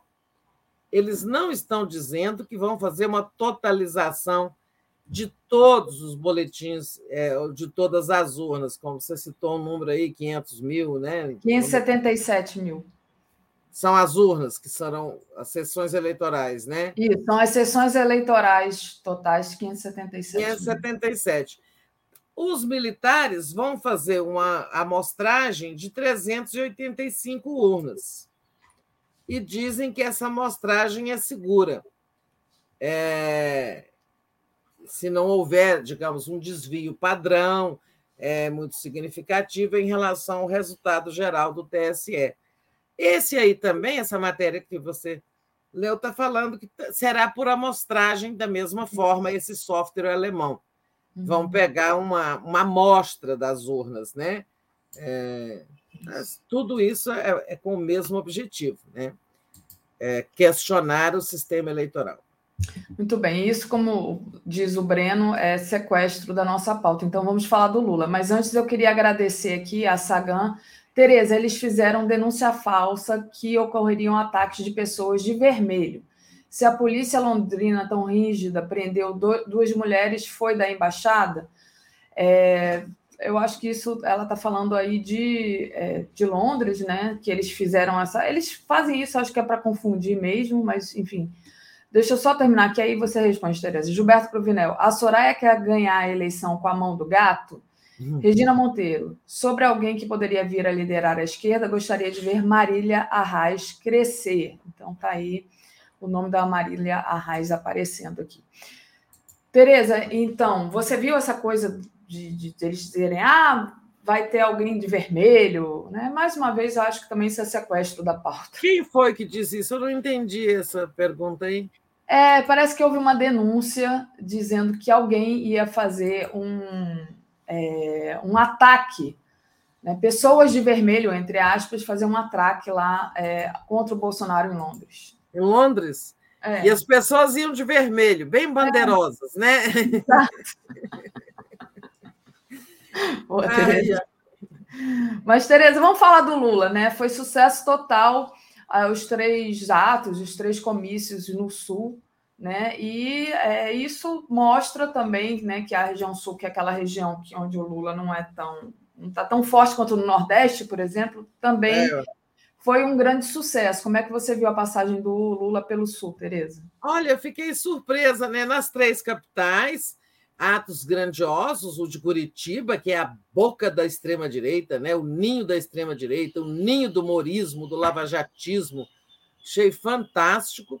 E também ele passou por lugares, é, cidades médias ou grandes, como Londrina, como não, aquela cidade onde tem muitos ucranianos, é, eu esqueci o nome, li ontem sobre isso, não sei se é Prudentópolis, é, em suma, uma cidade lá do Paraná, onde tem uma enorme colônia é, ucraniana, né? outras cidades assim que ele passou, parece que Ponta Grossa também, é, sempre atos importantes. Eu acho até que na próxima pesquisa não vai ter vantagem numérica do Bolsonaro no Sul, não, hein? Não sei, mas é, quem sabe essa viagem vai dar aquele impulso que está faltando, o tiquinho de nada para a vitória no primeiro turno, né? Mas achei muito interessante. Muito é... Olha, Renato Ferraz, os militares não controlam as armas que tem no Brasil, mas querem controlar os votos. Muito bom.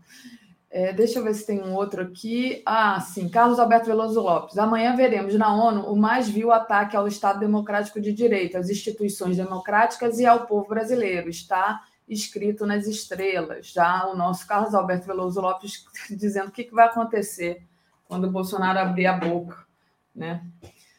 Ah, pois é. é. A gente falou de Londres e não falou de Nova York. Ele está se deslocando para lá hoje.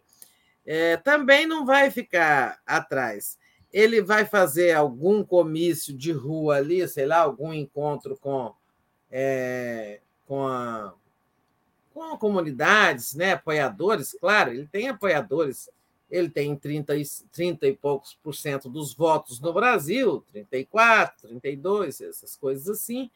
E então é claro que lá fora, na comunidade brasileira, também tem os que votam nele.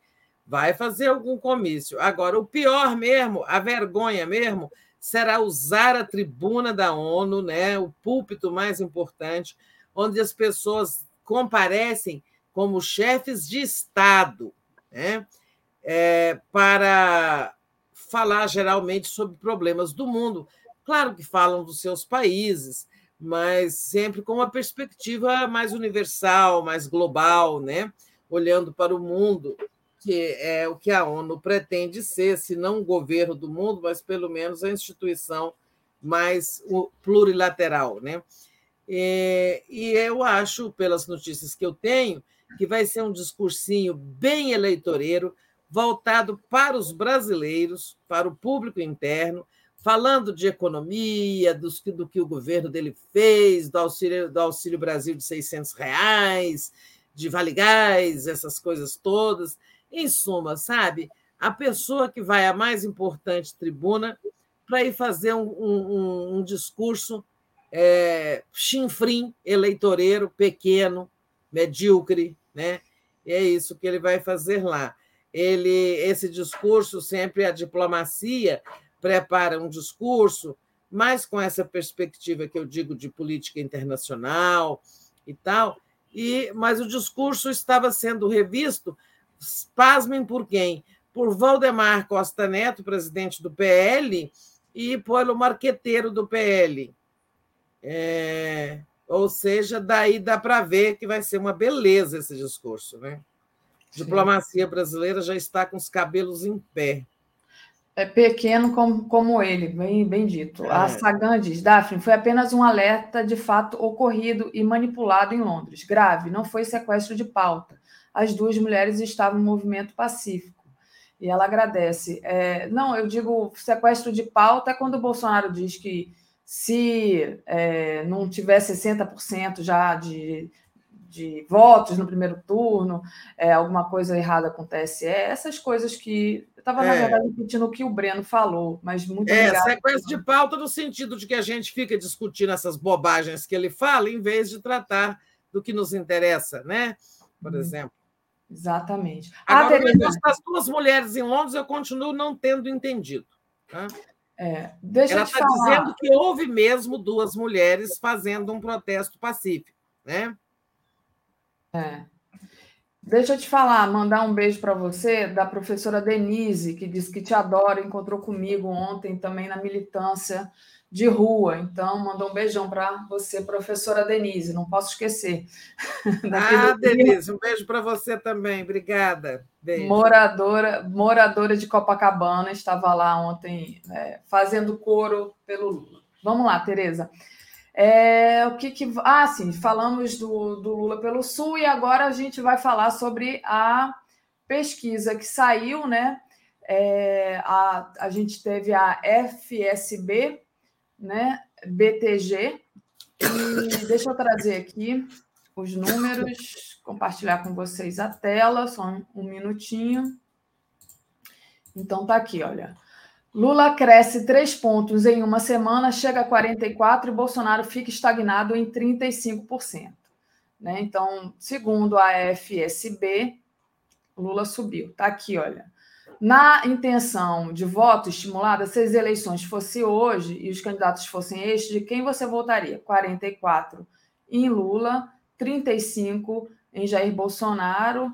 Aí esse esse verdinho aqui são outros candidatos, né?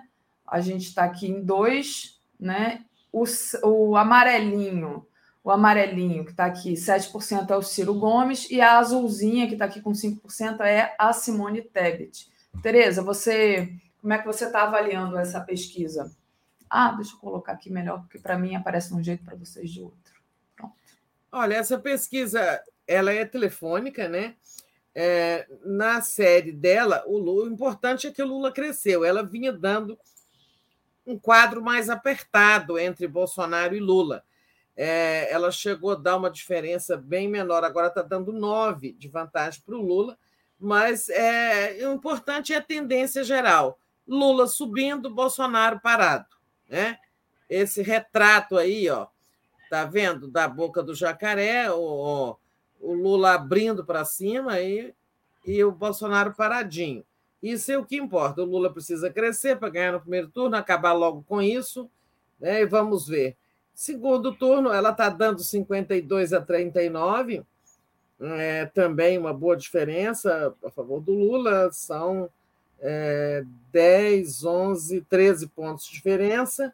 A rejeição, se eu enxerguei bem, porque eu não consegui ampliar muitos dados aí, Rejeição... Eu vou trazer a rejeição para você, então. Peraí, deixa eu trazer é. aqui a rejeição, que eu estou com ela aqui. Já estava olhando ela agora aqui. É essa daqui, ó. Rejeição. O Bolsonaro diminuiu um ponto, está com 55% da rejeição. segundo lugar, o mais rejeitado é o Ciro, com 47%, se permanece a mesma coisa. O Lula está com 45% de rejeição, perdeu dois, então tá, foi bom, né? É. É, pois é, o Lula, o, o bom aí é que, sabe, o Bolsonaro, sabe, falar que vai ganhar no primeiro turno, Ele que tem rejeição de 55% dos eleitores, que, ou seja, 55 não votam nele de jeito nenhum. Como pode ele falar que vai ganhar no primeiro turno? Que falta de vergonha, né? Todas as pesquisas, sejam elas é, telefônicas, presenciais, de institutos maiores ou menores, enfim, é, a pesquisa está apontando aí esse desenho que é Lula em alta, Bolsonaro parado. Não acho que o Bolsonaro vai ganhar um tiquinho de votos com essas palhaçadas internacionais, nem com discurso em ONU, nem com aparecimento, aparecimento vexaminoso no funeral da rainha. Não acho que ele vai ganhar nada. E vamos ter outras pesquisas. Essa semana nós vamos ter Quest, vamos ter IPEC, né? Pelo menos Quest e IPEC nós vamos ter, eu sei. Acho que não, não sei se tem Datafolha, capaz de ter também. Datafolha eu acho que é na quinta-feira. Já eu acho que tem aqui essa informação, só um minutinho. Então, hoje é dia 19, né? A gente tem essa BTG FSB, que most... a gente falou agora. O IPEC também é hoje, mas acho que é à noite. Uhum. Amanhã tem a pesquisa Arco Atlas. É, depois de amanhã, então, quarta-feira, a gente tem a Genial, Genial Quest. Na quinta-feira, a gente tem a é, Datafolha. E na sexta-feira, a gente tem a IPESP. Pois é, uma semana rica em pesquisas. Agora, daqui até a eleição, faltando 15 dias, duas semanas, é, os institutos vão começam a fazer pesquisas a, em é, intervalos menores de tempo, né? É, mais a miúde. Então, vamos acompanhando. Eu acho que não tem novidade nenhuma para o Bolsonaro. A novidade que precisa ter para o Lula é voto válido, né? Porque a gente sabe no IPEC ele tem 51, teve 51%, mas no Datafolha teve 48%, e aqui nessa pesquisa FSB está com 47%. É, e precisa de passar os 50 aí, né? Romper essa barreira para ganhar no primeiro turno. Então vamos Perfeito. em frente, Daphne. Perfeito, Tereza. Vou aproveitar o intervalo, pedir para o pessoal deixar o like, compartilhar essa live, muito importante. Se inscrever aí, se inscrever no sininho. Né? Tereza, é, essa semana também tem um acontecimento importante aqui no Rio, né, que é nacional, mas vai acontecer no Rio, que é o lançamento do manifesto dos brisolistas com Lula. Então, vai ser na quarta-feira, né? Então, essa questão aí do voto útil do, do PDT e principalmente né, desse pessoal que é brisolista antigo, e também tem a questão dos ex-ciristas, né? Ou os ciristas que agora estão pregando voto útil, como o Tico Santa Cruz, né, que aderiu ali à campanha do Lula, enfim, dizendo que agora vai votar no Lula. Como é que você vê essa, esse PDT partido e esse Ciro é, já não agregando mais aqueles que eram ferrenhos apoiadores dele? Então, esse movimento no PDT está em franca expansão, né? Infelizmente, a gente trouxe a Márcia Sibilis Viana, a conexão dela estava péssima, mas é uma dessas pessoas históricas né, lá do, do, do trabalhismo, filha do, do. É, a Márcia está me dando notícias de que tem muita adesão ao manifesto dos pedetistas pró-voto útil logo em Lula no primeiro turno. E esse do Tico Santa Cruz, que é um artista, uma pessoa de grande projeção nas redes sociais e tudo mais, eu acho que ela é muito emblemática, né? Ela vai arrastar também, vai dar um exemplo aí para muita gente, no sentido de que o que está em jogo agora não é assim, desejo individual. É, eu gosto do meu candidato, vou com ele até o fim. Nós estamos numa situação é, grave, né, com o presidente aí da República disputando a reeleição e falando que vai ganhar de qualquer forma é, até para isso, para a gente evitar que ele tenha chance de fazer qualquer besteira é, golpista, é, o Lula ganhar no primeiro turno é mais seguro. Eu acho que esse movimento vai se ampliar bastante junto do PDT, o Ciro muito irritado.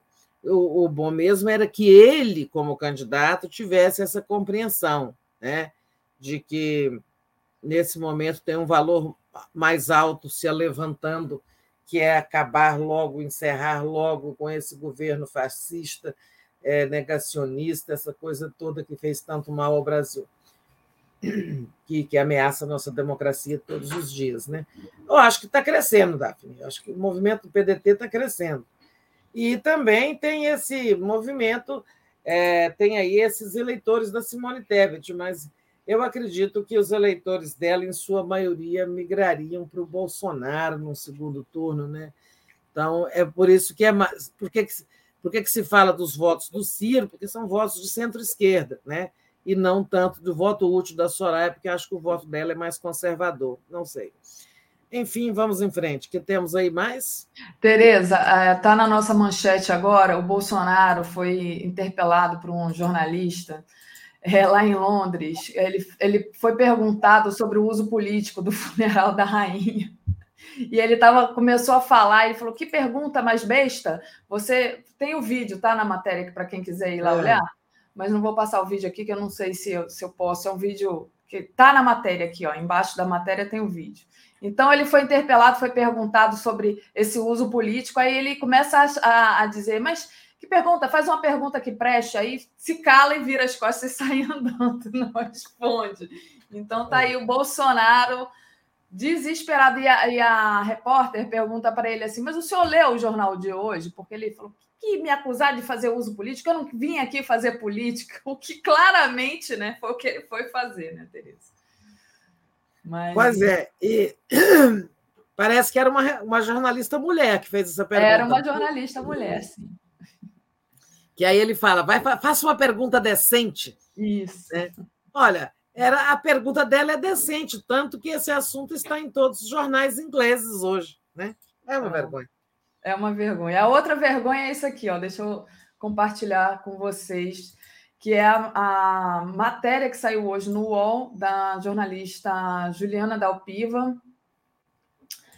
E é, ela fala justamente né, de além daqueles outros, da, de todos aqueles imóveis comprados com dinheiro vivo, né? O Flávio Bolsonaro em si comprou 16 imóveis, imóveis e movimentou mais de 3 milhões em dinheiro vivo. Tá? Então, reportagem da Juliana Dalpiva e do Saulo Vai Pereira de, de carregar dinheiro assim, né? Minha, haja dinheiro, né? Quantas mochilas de dinheiro, lembrando aqui do Cláudio Castro ah, também, é. É, tem que fazer, tem que usar para carregar 3 milhões. Tereza, nem sei calcular. Nem é. Mas é isso. Bolsonaro e família Bolsonaro é isso. E o pessoal lá no, em Londres gritava lá naquela manifestação é, pró-Bolsonaro, daqueles nazistas brasileiros. Honestidade, honestidade. Está aí a honestidade de vocês, gente. É, é. Bom, vamos ver, né, Tereza, se isso vai, vai de alguma forma. Tem mais superchats aí? Nas próximas, nas próximas pesquisas. Deixa eu ver, pedir para o pessoal deixar o like, compartilhar essa live. Então, vamos lá. Não, não, não tem mais superchat. Acho que eu li todos, mas de qualquer forma agradeço vocês que estão acompanhando aqui. Tereza, mais algum assunto aqui que você que esteja na nossa home ou que você queira trazer para a gente? Não, acho que podemos encerrar. Tem, tem tudo isso aí. Vamos aguardar é, o compasso da semana, sobretudo as pesquisas, né? É, para vermos que que tá? Eu não sei onde o Lula vai essa semana. Olha, hoje ele tem um encontro com ex, é, ex-candidatos a presidente. A gente ficou aqui, eu e o Breno, quebrando a cabeça para lembrar, né? Aí foi Boulos, Marina e Meirelles, os nomes que apareceram aqui. É, essa semana, ele, é, no domingo, ele vem ao Rio, né? Tem a vinda dele ao Rio de manhã em Madureira, de tarde na Lapa. Deixa eu ver mais onde que o Lula vai estar. Parece que na, no, no, no, sábado, aliás, o Lula vai estar aqui, se não me engano. E no domingo ele vai estar em São Paulo. É... Olha só, olha só, eu queria. Amanhã destacar... tem um encontro com turismo. Amanhã ele tem um encontro com turismo, é, o setor representante dos setores do turismo em São Paulo. Os empresários do setor, né? Agentes é. de turismo e tal é um setor importante para a economia brasileira. Ó, eu queria destacar, tem aquele, o Estadão tem aquele agregador de, va, de, va, de dados, né? Uhum. Em que ele vai tirando uma média entre as pesquisas e ele tira uma média ali, digamos, de desempenho de cada candidato. O Estadão está destacando hoje que nessa chamada média Estadão Dados, o Lula está com 50% dos votos válidos, Bolsonaro com 37%, ou, ou seja, chance real de vitória no primeiro turno. É, é preciso ter 50% dos votos mais um voto. Né? 50% mais um. Não é mais 1%, é mais um voto. Né? É... Diferença importante, né? É... Você ressalta aí, Tereza. 50% mais um.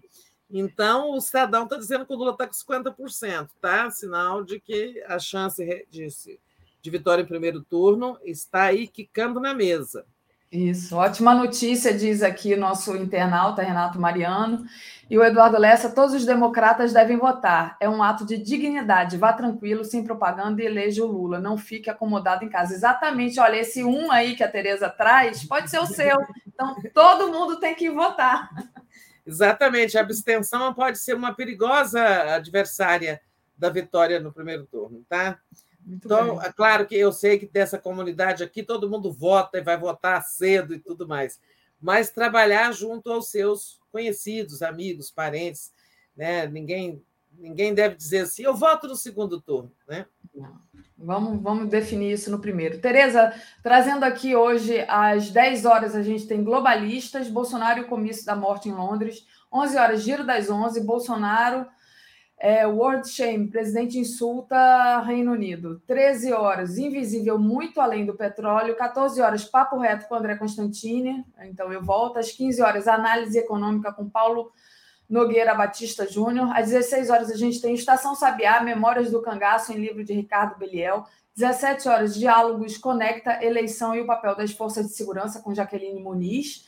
Às 18 horas, Léo ao quadrado. Às 18h30, Boa Noite 247. Às 22 horas, o dia em 20 minutos. E às 23 horas, a live do Conte. Com isso, Tereza, a gente se despede aqui. Muito obrigada. Bom trabalho para você à noite também. Então tá bem, bom dia para você, Daphne, para todos da comunidade, boa semana. Vamos lá, boa semana. Tereza. Última, penúltima semana de campanha, semana importantíssima. Então tá, até mais. Tchau.